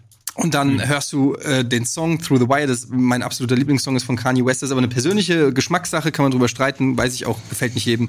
Und ähm, dann fängt der Film eigentlich erst an, er fängt al- also mit dieser Eröffnungs, mit diesem Unfall an und dann geht's in die Kindheit und wir machen erstmal zurück bis zu diesem Moment von dem Autounfall und dann ab da. Okay, gut. Ihr könnt jetzt ähm, äh, selbst eure Wahl ähm, als Chatbefehl eintippen. Ihr seht gleich, wie ihr das machen könnt. Schreck, hast du noch Fact zu checken? Äh, nö, also ich meine, bei dem, da kann ich ja nichts checken. Ich habe immer eben nur kurz gecheckt, ob das wirklich mit den 21 Grammys ist. Sehr erstaunlich, das stimmt, ja. Finde ich dann einen sehr guten Titel gewählt, Eddie.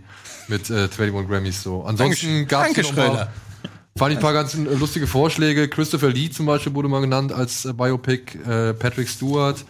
Stefan Raab war auch so ein Thema. Stefan Raab. Ach, das kommt, das ist eine coole Idee. Aber wo ist da die Raab, Story? Ja. Ja, hätte ich jetzt auch gefragt. Äh, Helmut ganz Schmidt, ja, okay, ja, Politiker, naja. Okay, Ansonsten nichts Spektakuläres hier von meiner Seite aus. Gut, also mir geht's darum, wer macht den besten Film? Welcher Film hat die beste Dramaturgie? Welcher Film hat die besten Themen, die bearbeitet werden? Welcher Film ist einfach am coolsten anzuschauen? Wir müssen nicht drüber reden, dass Kanye West eine sehr interessante Figur ist, die viele interessante Dinge in ihrem Leben erlebt hat.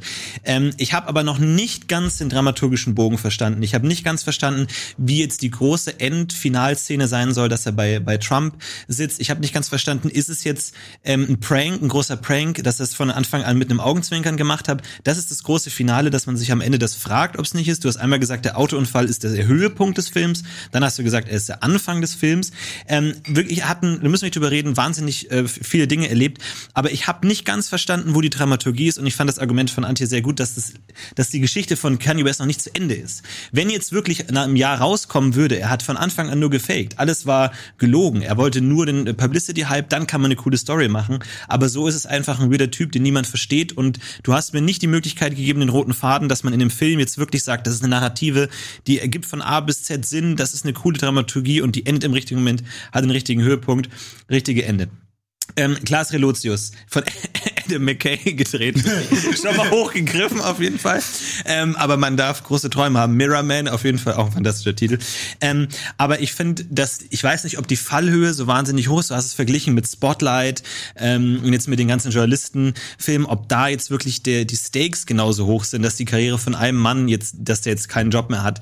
Ähm, und auf der anderen Seite, du hast gesprochen, er hat, er kämpft mit seinen inneren Dämonen, die jetzt, die jetzt irgendwie ihn dazu bringen, dass er lügen muss. Das hat für mich keinen Sinn ergeben. Ich habe nicht genau verstanden, was, was das jetzt für Szenen sein soll, wie er mit seinen Dämonen ringt ähm, und dass er dann irgendwie coole Sachen macht. Am Ende hat er die Geschichten ja ein bisschen aufgebauscht oder ein bisschen irgendwie dramaturgischer gemacht, als sie waren. Also es ist jetzt nicht, wo ich sage, wow, wie kann ein Mensch so etwas Unvorstellbares tun? Welche Dämonen müssen dahinter stehen? Ähm, bei Stefan, ähm, die, die Nazi-Story habe ich nicht verstanden, warum das das Besondere jetzt an Hans Riegel sein soll, weil ich meine, gut, er hatte, musste natürlich unter der deutschen Nazi-Politik leben, wie alle anderen Unternehmer auch. Also Ja, da genau. gab es jetzt keinen, Doch, aber er hat keinen sich großen, gewehrt, das sollte er durchkommen, aber gut. aber er hat sich, wo hat er sich dagegen gewehrt? Naja, also in dem Rahmen, den du halt kannst. Also du kannst Also er hat sich nicht werfen, gewehrt. er hat sich nicht gewehrt. Er hat sich nicht gewehrt. ähm, ich fand aber tatsächlich ähm, den dramaturgischen Bogen bei Stefan interessant. Allein dieses ganze Thema, diese schreckliche Zeit, Erster, Zweiter Weltkrieg und zusammen mit dieser wahnsinnigen süßen Element. Nee, darum geht's nicht. Es geht darum, dass es Sinn ergibt. Als Thema, als Dramaturgie, als Geschichte Sinn ergibt. Und das ist eine Geschichte, wie kann ein Mensch gegen seine gesellschaftlichen, ähm, gegen die gesellschaftlichen Kontext, gegen seine Eltern trotzdem diesen Traum von der süßen, zuckrigen äh, Kinderliebe und dem Kinderlachen durchziehen. Ähm, muss aber auch sagen, dass hier dieses Triptychon mit Jugend, Krieg, Aufbau für mich nicht hundertprozentig Sinn ergibt. Das waren dann relativ generische biografische Punkte. Aber von mir, was das Bild, wo es im Kopf entstanden ist, wo ich gesagt habe, welchen Film würde ich am liebsten sehen, wo habe ich wirklich eine Dramaturgie im Kopf, die ich verstehe und die Spaß macht, kriegt Stefan den Punkt. Scheiß Film, aber du kriegst den Punkt. Nee, ich habe Kritikpunkte gesehen, aber die Grundidee Die ich fand auch. ich am besten. Ja. Äh, was, hat die Community, was hat die Community gesagt? Welchen Film würdet ihr am liebsten sehen?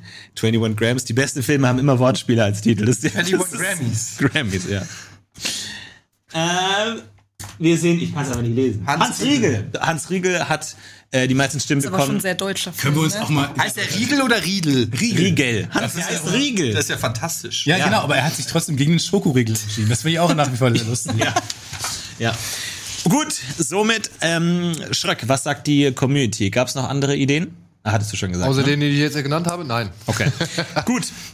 Ähm, damit ist äh, Stefan definitiv im Finale. Und ich bin sehr gespannt, wer von den beiden anderen, Eddie oder Antje, den Weg noch äh, einziehen wird. Und dazu werden wir eine Stichfrage ähm, ansetzen. Ich glaube, wir gehen davor aber noch ganz kurz in die Werbung. Ja. Ich würde sagen, wir gehen ganz kurz in die Werbung und dann sehen wir die Stichfrage, die entscheidet, wer ins Finale kommt und dann das Finale, der den Sieger kürt. Bis gleich. Filmfights. Herzlich willkommen zurück bei Filmfights. Schön, dass ihr wieder da seid. So, wir kommen jetzt zu einem sehr spannenden Moment, denn wir müssen mit einer Stichfrage entscheiden, ob Antje oder Etienne in das Finale einzieht. Ähm, die Stichfrage funktioniert genauso wie die Speedfragen, die wir gleich sehen. Wir haben diesmal aber die Regeln ein klein wenig geändert. What? Und zwar machen wir es What the fucking hell? Schreck. Und äh, diesmal machen wir es ähm, äh, genau wie bei Gamefiles. Und zwar, ich stelle euch gleich eine Frage. Ähm, und dann müsst ihr auf diese Frage antworten. Die Person, die als erstes antwortet, hat dann auch 30 Sekunden Zeit, die Antwort zu erläutern. Dann kommt die andere Person mit 30 Sekunden, dann wieder die erste Person mit 15 Sekunden, ich gut. dann wieder zurück auf die erste. Äh, Keine Doppelbestrafung. keine Doppelbestrafung.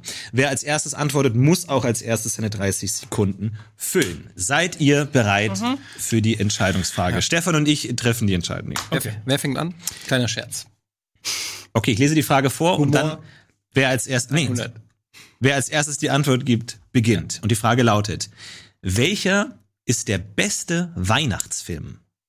Tatsächlich Liebe. Tatsächlich Liebe ist deshalb der beste Weihnachtsfilm, weil er das Weihnachtsfest einmal in all seinen schönen Facetten zeigt. Das ist natürlich auf der einen Seite eine Rom-Com, die natürlich an Weihnachten spielt, deshalb ist es ein Weihnachtsfilm definitiv. Aber es ist halt so, dass tatsächlich Liebe in seinen vielen verschiedenen Episoden alle möglichen emotionalen Facetten abgreift und das ist ja das, was normalerweise ein Weihnachtsfilm machen soll. Er soll uns mit den schönen Dingen und generell mit allen emotionalen Dingen konfrontieren, die aber natürlich auf einer schönen Ebene enden. Dann hat man einen großartigen Cast dazu mit Emma Thompson, mit Okay, Eddie? Und anderen.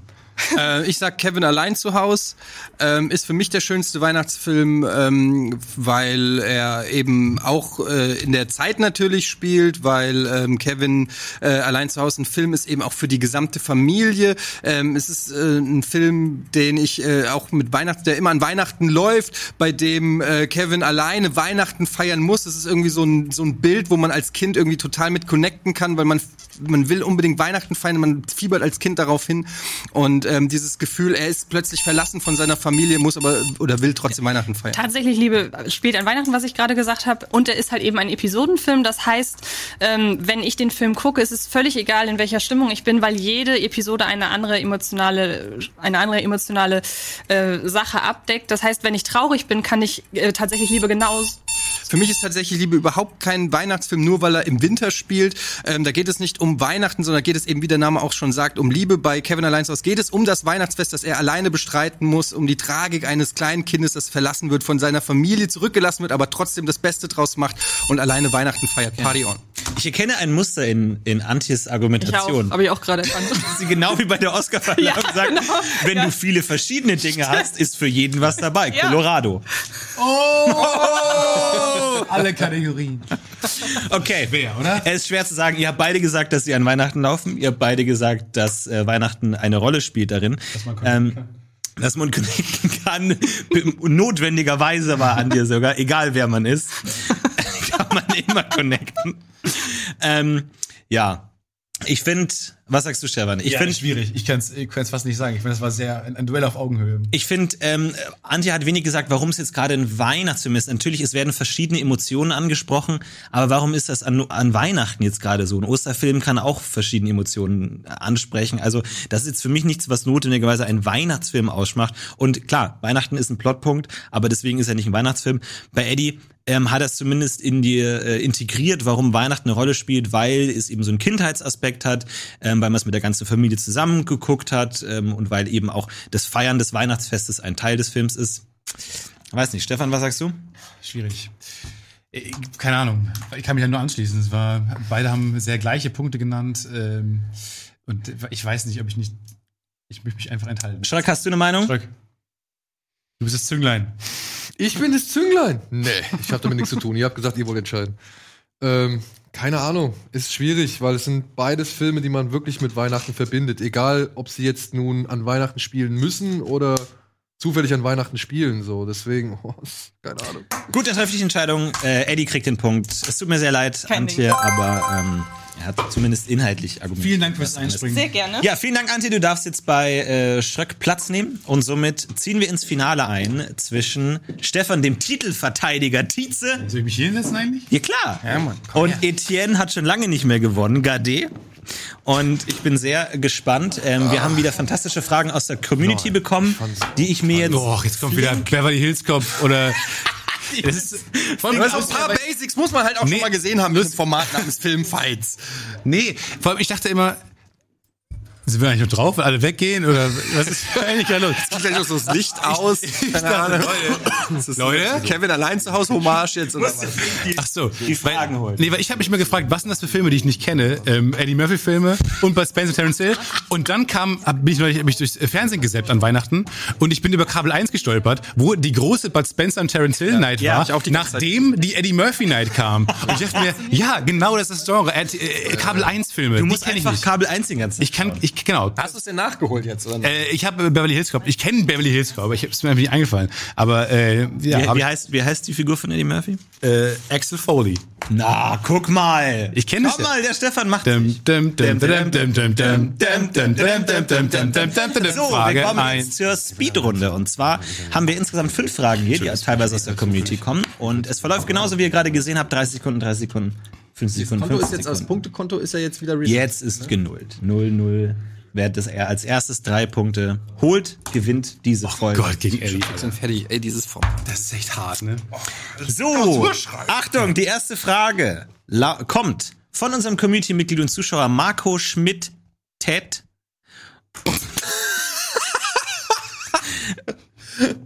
Tret? Ted. Der heißt Schmidt Ted. Schmidt-Trett. Okay. Gut, und zwar, pass auf. Wer zuerst antwortet, muss auch zuerst seine Antwort ausführen. Und die Frage lautet: Für welchen Film brauchen wir unbedingt ein Prequel?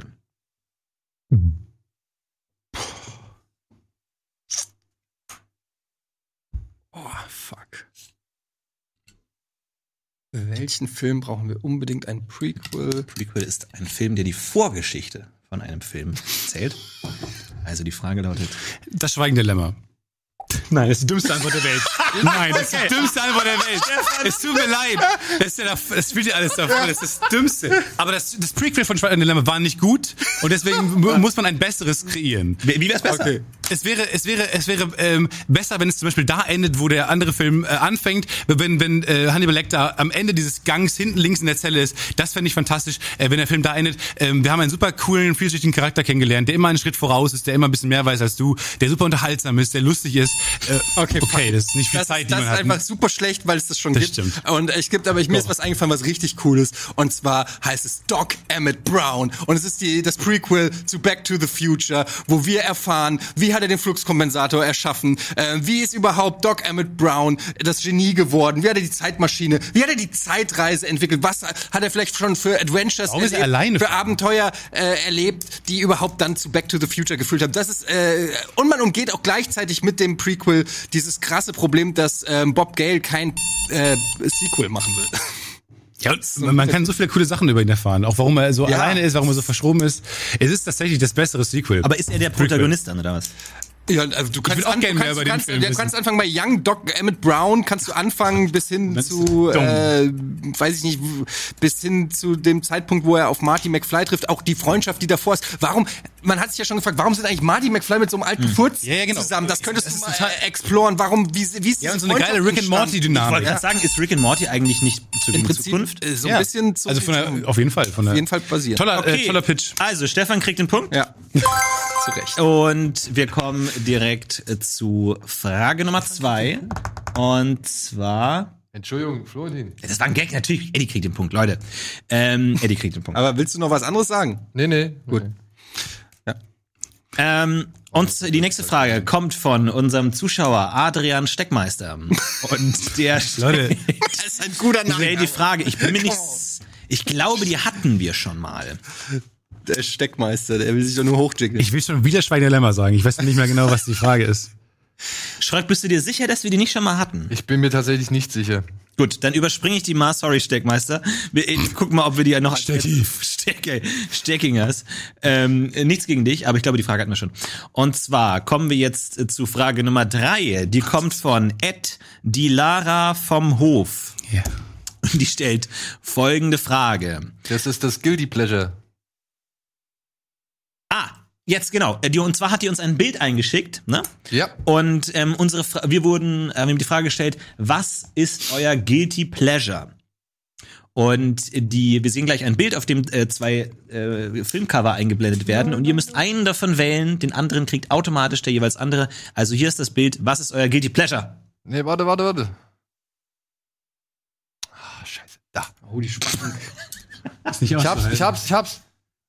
Mama Mia. Du kannst immer mitsingen. Es sind Mega-Hits, Smash-Hits die ganze Zeit. Es ist Meryl Streep, die fantastisch, die fantastisch diese Rolle ausführt. Es ist eine fragwürdige Rolle, aber es ist einfach Meryl Streep, der man gerne zuguckt. Eh, egal wie schlecht der Film ist. Äh, Und äh, egal wie schlecht der Film ist, das Beste ist, aber es aber ist der Guilty Pleasure, die Guilty Pleasure Band, weil du jeden Song kannst, auch weil es andauernd lief und weil jeder Song einfach ein wahnsinniger Hit ist. Und deswegen macht der Song Bock, egal ob man die Story jetzt mag oder mal Bock auf die Story hat oder keinen Bock auf die Story hat, du hast einfach die Songs, die eh immer tragen und deswegen ein guter, ein guter Film ist. Also, wie du es gerade schon richtig sagst, äh, Mama Mia ist eigentlich gar nicht so ein schlechter Film. Sex in the City, die Filme vor allen Dingen sind richtig grottenschlecht. Und ich muss es da sagen, ich bin tatsächlich Sex in the City Fan. Es ist noch nicht mal gelogen. Ich habe die komplette Sex in the City Serie auf DVD. Es ist wahrhaftig ein Guilty Pleasure von mir.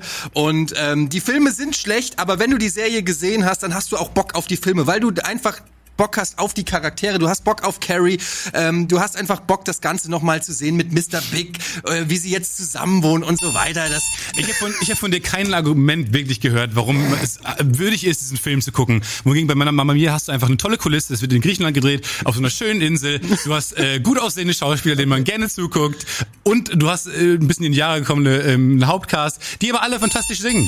Also, du hast äh, sehr schöne Locations. In, in, in Sex and City 2 sind sie, äh, glaube ich, in Abu Dhabi. Du siehst den Culture, Culture Clash von den äh, New York Chicks, die äh, auf ähm, Burka tragende Frauen äh, stoßen. Das ist total interessant zu sehen, wie die Modeverhältnisse dort sind.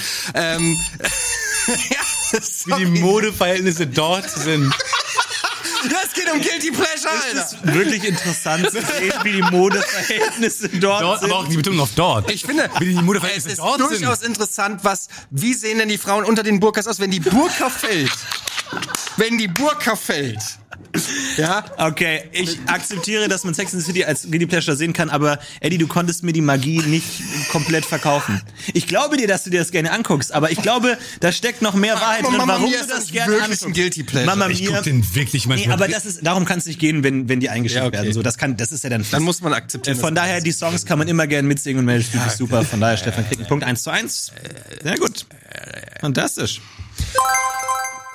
Ich habe mich hier so geoutet jetzt und jetzt kriege ich noch nicht mal den Punkt dafür. Ich, das war übrigens ein Scherz, ich habe die gar nicht auf DVD. Jetzt äh, kommen wir zu Frage Nummer drei und die wurde eingesendet von unserem Community-Mitglied äh, auf Twitter at stash12. Ähm, der fragt, Stashy. welcher Filmtod ist trauriger? Mufasa oder Jack aus Titanic? Mufasa. Ähm, das ist ein Kinderfilm, deswegen sind Tode schon mal generell ein bisschen krasser anzusehen. Und es ist der, der Onkel, wie gerade äh, Antje toll gesagt hat, dem man die ganze Zeit gedacht hat, okay, versteht noch was Gutes in ihm. Und dann tötet er einfach den Sohn. Und das Schlimmste ist einfach, ähm, es ist wahnsinnig toll inszeniert, wie langsam er fällt. Der Soundtrack, einen Oscar äh, bekommen, das sogar dafür, ähm, von Hans Zimmer. Ähm, und es sieht, äh, es ist wahnsinnig traurig, weil du Mufasa so gern hast und der, der einzige Pfeiler war, die einzige Säule, an die du dich klammern konntest in diesen wilden Zeiten. das, das, deshalb war eine,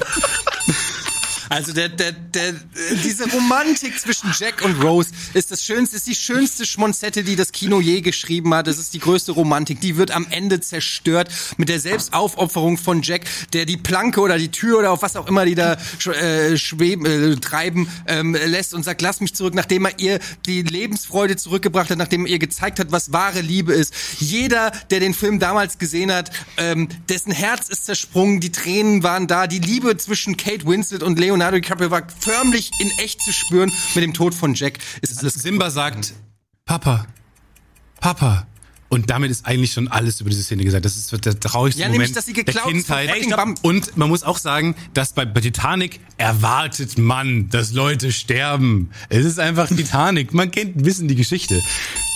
Beim- Ja, aber man erwartet ja nicht unbedingt, dass ausgerechnet der Held der Geschichte Mhm. dann unbedingt stirbt. Und das ist auch egal, weil es macht es trotzdem, ist es sehr emotional und es nimmt einen mehr mit. Und die Frage ist, welcher Filmtod ist trauriger? Ich habe bei Titanic auf jeden Fall mehr geheult als beim äh, König der Löwen. Meiner Meinung nach äh, braucht Simba Mufasa überhaupt nicht. Oh, okay. Du, wir können Aber Jack der braucht Rose und Rose braucht Jack. Es ist wahnsinnig überrepräsentiert der Film gerade, aber gut. Also Etienne, wiederum, ich glaube dir, dass du geweint hast. Ich glaube, dass der Florian, Aber du hast gesagt so Sachen wie, es ist mitnehmend und es ist emotional, aber warum? Das hat er doch auch gesagt. Nein, er hat gesagt, Papa, Papa, weiß, weiß der Protagonist ist, weiß der Pfeil wenn ist, ich gesagt hätte, Jack, Jack, steckt, dann wär's- der am Ende des. Films stirbt. Und das ist Filmfight und deswegen lieben wir es. Wenn ich gesagt hätte, aber er schreit. Jack, Jack, dann hätte es Ja, gegolten. dann, Stefan kriegt den Punkt. Das ist ja lächerlich. Die, die gleiche Scheiße, die Nee. du immer vorwirfst, kannst du Nö, ich habe auch eure Argumente geliefert. Ja, Papa, Papa. Mach ich scheiß andere Frage. Ja, das ist ja, der Beweis. ja, du hast gesagt, das ist emotional. Ah, gut, herzlichen Glückwunsch. Ich hab gesagt, gewonnen, nein, weil es emotional ist. du reduzierst mich immer auf so einen Satz. ich fahr sechs Es gibt Stunden nach Hamburg für diese Scheiße hier. Es gibt ein Meme, wie du deine Argumente immer darstellst. Weil es so offensichtlich Ich habe gesagt, er hat ihr beigebracht. Es zu lieben. gibt zu Er hat allem ein Meme. Den, Mo den Mut zum Lieben beigebracht. Ich habe die Connection zwischen Jack und Rose dargestellt. Wo hat er denn was dargestellt zwischen Mufasa und Simba? Papa! Hat er gesagt. Hier. Ich drehe fucking durch. Okay, Stefan kriegt den Punkt und hat, setzt somit zum Matchball an. Stefan kann entscheiden mit der nächsten Frage. Ich hoffe auch ein bisschen, dass es tut. Wir haben kleine Damn. ähm, Und wir kommen also zu Frage Nummer 4, die eingesendet wurde von unserem lieben Zuschauer, Ed Monsen198. Und der stellt die Frage. Achtung, Matchball. Was ist die perfekte Filmreihe für einen kaputten Sonntag? Ist doch scheißegal, Indianer. Star Wars. Okay. Ja, gut, du bist Also ist doch scheißegal, ob es ein kaputter Sonntag ist oder nicht. Es ist einfach die geilste Filmreihe, die am meisten Spaß macht, ist Indiana Jones. Es ist sogar noch besser als Star Wars, um das schon mal vorwegzunehmen. Ja, aber warum? Weil man es einfach liebt. Weil Harrison Ford so ein sympathischer Charakter ist. Der erlebt Abenteuer. auch bei mir! Es erlebt Abenteuer, es ist lustig, es ist abwechslungsreich, man sieht verschiedene Locations, du hast Humor, du hast spektakuläre Stunts, du hast Special Effects, du hast äh, ikonische Helden, du hast die Peitsche, du hast den Hut, du hast Fallen, Gut. du hast du hast verschiedene Länder. Ihr denn von mir? Ey, scheiße, alle abgelaufen. Peitschen habe ich jetzt nicht zu bieten, aber wir haben einfach ein- wir haben mehr Filme, Oh. äh, die sind, die sind, die sind total spannend. Die weil die, also, also ähm, es gibt tolle Bösewichte, die to tolle, tolle Helden, es gibt so viele tolle ikonografische Charaktere, die, die unterhaltsam sind, die lustig sind äh, und eine der spannendste Action-Szenen, die es überhaupt äh, gibt in der ganzen Filmwelt. Wir haben ähm, mit ähm, The Last Jedi mittlerweile und, und Solo mittlerweile neun, zehn Filme, die man alle gucken kann an einem kaputten Sonntag. Also der ganze, der ganze kaputte Sonntag kannst du hinweg äh, Star Wars Filme gucken, die unterhaltsam sind. Ja, du kannst das natürlich auch mit Indiana Jones machen. Ähm, du weniger ist manchmal mehr. Die Filme sind natürlich in der Gesamtheit besser als äh, die gesamte Katalog von Star Wars. Du hast äh, mit äh, Last Crusade hast du natürlich einen fantastischen Drinteil mit Sean Connery. Die Chemie zwischen Harrison Ford und Sean Connery das ist so lustig. Jede Szene ist ein Winner. Danach ist der Sonntag richtig gut. Äh, Empire Strikes Back ist arguably die, die, der beste Sequel äh, aller Zeiten. Äh, und äh, tatsächlich, ähm, nee, w- sagen die, du kannst auch keine Zwischenfragen stellen. Was ist das für eine Finalrunde eigentlich? Hast du bei mir auch gemacht? Harrison Ford spielt auch mit und ist ein super cooler Typ. Äh, auch der auch ohne Peitsche, sondern mit Blaster richtig gut funktioniert. Ja, hast du bei mir auch gemacht. Ich habe einen Satz gesagt, also schon. Warum Ich- ist es so? Warum das ist aber es so? der Scherzeinwurf. Du stellst wirklich äh, Fragen. Ein Scherz einfach. Ja, okay. Ich fand's gut, dass Etienne gesagt hat, dass der Film verschiedene Locations hat. Das ist, Wenn das, wenn das der man ausschlaggebende angucken Punkt ist, kann. Das hat er auch schon bei Sex in the City. kann man sich angucken. Ja, Kann man sich alle natürlich kann man sich angucken. Ist ein Film. In diesem Film kommt keine Location vor, die man sich nicht angucken kann. Die kann man alle Oh. sehen. Sorry, das habe ich ausgelassen. ja, aber man muss es halt auch sagen. Ich weiß nicht. Was sagt ihr? Was sagt die Bank? Es fällt mir schwer. Ihr habt beide positive Attribute aufgezählt. Also, ich sag mal so, für einen kaputten Sonntag, ja, ich fand das Argument, was Titze da gebracht hat, von wegen, dass man mit Star Wars halt wirklich den gesamten Sonntag füllen kann, Äh, den fand ich schon ganz, ganz, ganz gut bei so einer, eben bei so einer Situation. Ich will Eddie nichts absprechen über die Großartigkeit der Indiana Jones Reihe, aber da bist du halt nach sechs Stunden durch. Und bei Star Wars hast du halt den ganzen Tag irgendwie. Ah, das stimmt. So nicht, es gibt noch einen vierten Teil, ne? Ah ja, den wollen wir den alle sehen mit Shia LaBeouf. Es gibt einen vierten Teil von Wenn wir die. Prequels mit reinrechnen, nehmen wir auch verdammt nochmal Crystal Skull mit rein. Ja gut, aber da bist du halt einen halben Tag beschäftigt. Bei Star Wars den ganzen Tag. Okay, dann gewinnt also die Reihe, die einfach am meisten Sendezeit hat. Nicht die, die am unterhaltsamsten also Ich wollte Antje, Antje, was sagst du? Antje, was sagst du? Nee, ich- Also ich hätte es als Gegenargument genommen, weil ich meine, du kannst die ganze Reihe, die Star Wars Reihe eben nicht komplett gucken. Du musst das Mikrofon nehmen. Oh, sorry. Nee. Äh, ich hätte es als Gegenargument gewählt, zu sagen, dass die Star Wars-Reihe so lang ist, weil der Sonntag dadurch ja erst recht kaputter wird, wenn ich eine Reihe anfange, aber gar nicht zu Ende gucken kann an einem ganzen Sonntag. Hingegen die Indiana Jones-Filme kann ich an einem Tag komplett gucken. Das ist Aussage gegen Aussage. Wissen wir nicht. Jetzt gibt es Stichfrage zwischen uns. Dann lass doch einen Chat entscheiden. Dann haben wir hast du es von der Schulter. Ich kann, ich habe wirklich keinen Anhaltspunkt. Ihr habt viele positive Attribute aufgezählt. Das ist, das ist cool, aber der kann, kann ich nicht sagen, weil da sind keine Argumente dahinter. Wir können den Chat gerne. Na ja, komm. Peitsche. Ja, der hat eine Peitsche. Aber warum ist die Peitsche? Was sagt denn der Chat Das sind eigentlich? ikonische hab Es ist so schwer Be- zu sagen. Ich diskutiere nicht. Ich habe genug Beispiele gegeben. Ich sage immer erst eine Sache und dann versuche ich sie zu belegen, aber das kommt hier einfach nicht an. Lass den Chat entscheiden. Ich habe keinen Bock mehr. Ich habe wirklich keinen Bock mehr. Du niemand. er sagt, das ist spannend, das ist cool. Und wenn ich das sage, kommt immer, warum? Warum? Warum? Warum ist es spannend? Warum ist es cool? Frag die gleichen Scheißfragen den Ja, das Stefan. war, deswegen kann ich mich ja nicht entscheiden, weil er auch gesagt hat, ja, wir haben eine ikonische Filmreihe. Ja, wow. Ja, und wo hat er denn irgendwas von Charakteren erzählt? Ich habe Sean Connery erwähnt, ich habe Harrison Ford erwähnt, ich habe die Chemie Ja, erwähnt.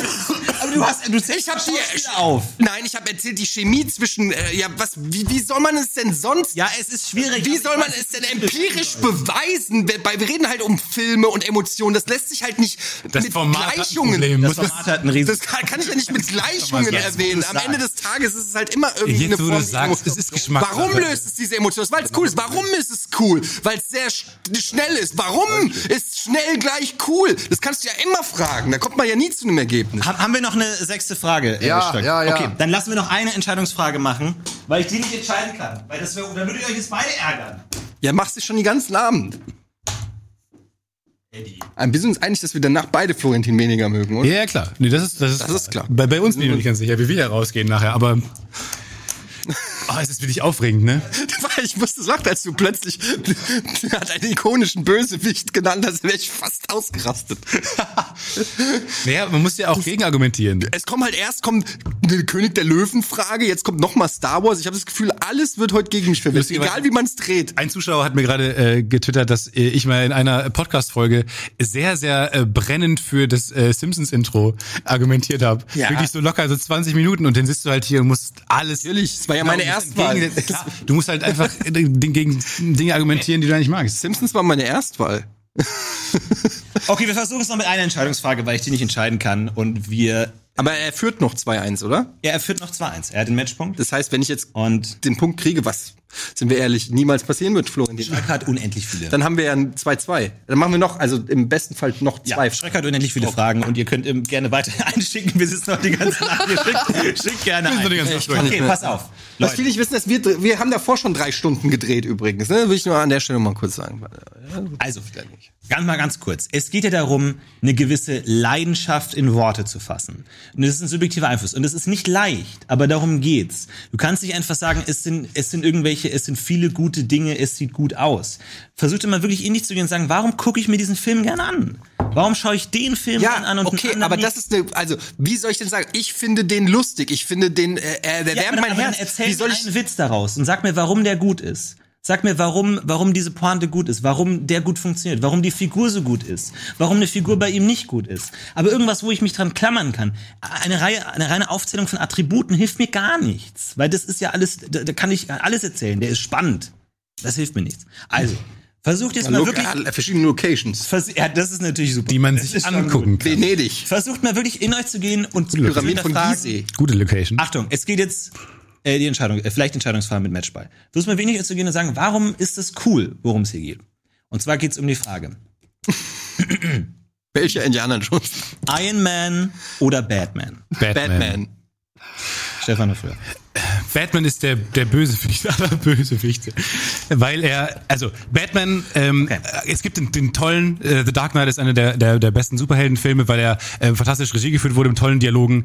Ähm, es, es macht, ähm, du hast mit, mit ähm, Heath Ledger einen, äh, einen fantastischen, eine fantastische Joker-Darbietung, die ähm, super äh, dynamisch ist, die super äh, interessant ist anzugucken, weil er einfach so authentisch diesen Anarchisten spielt.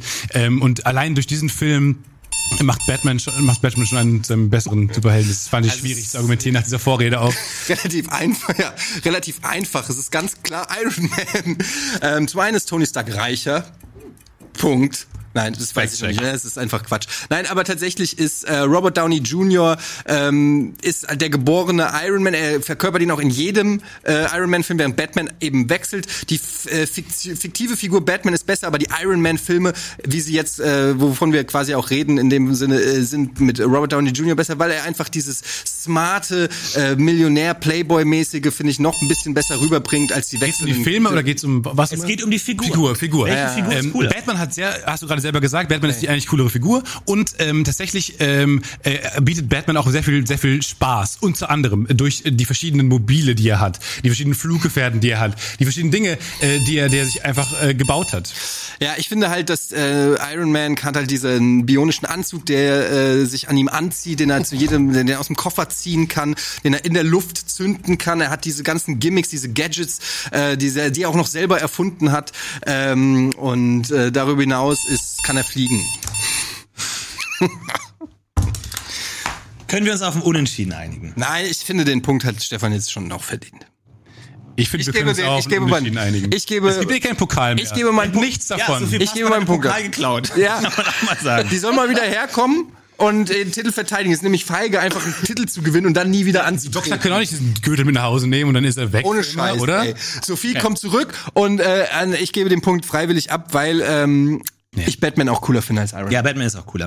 Ähm, damit kriegt Stefan den Punkt. Stefan gewinnt die Runde. Herzlichen Glückwunsch. Titel verteidigt. Zweimal in Folge. Dankeschön. Das Gab's ähm, doch schon mal von dir war- wahrscheinlich, ja. Ja, gut.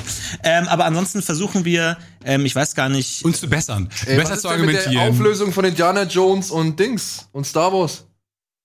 äh, das, das, das ist unentschieden. Ja, aber ach, komm. Das ist unentschieden.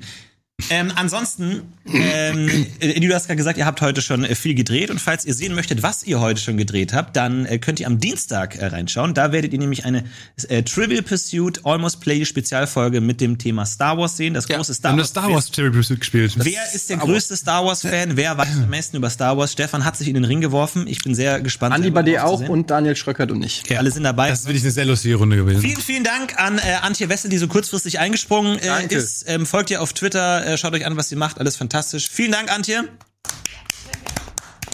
Und vielen Dank natürlich an Schröck. Äh, wir freuen uns alle auf die nächste Folge.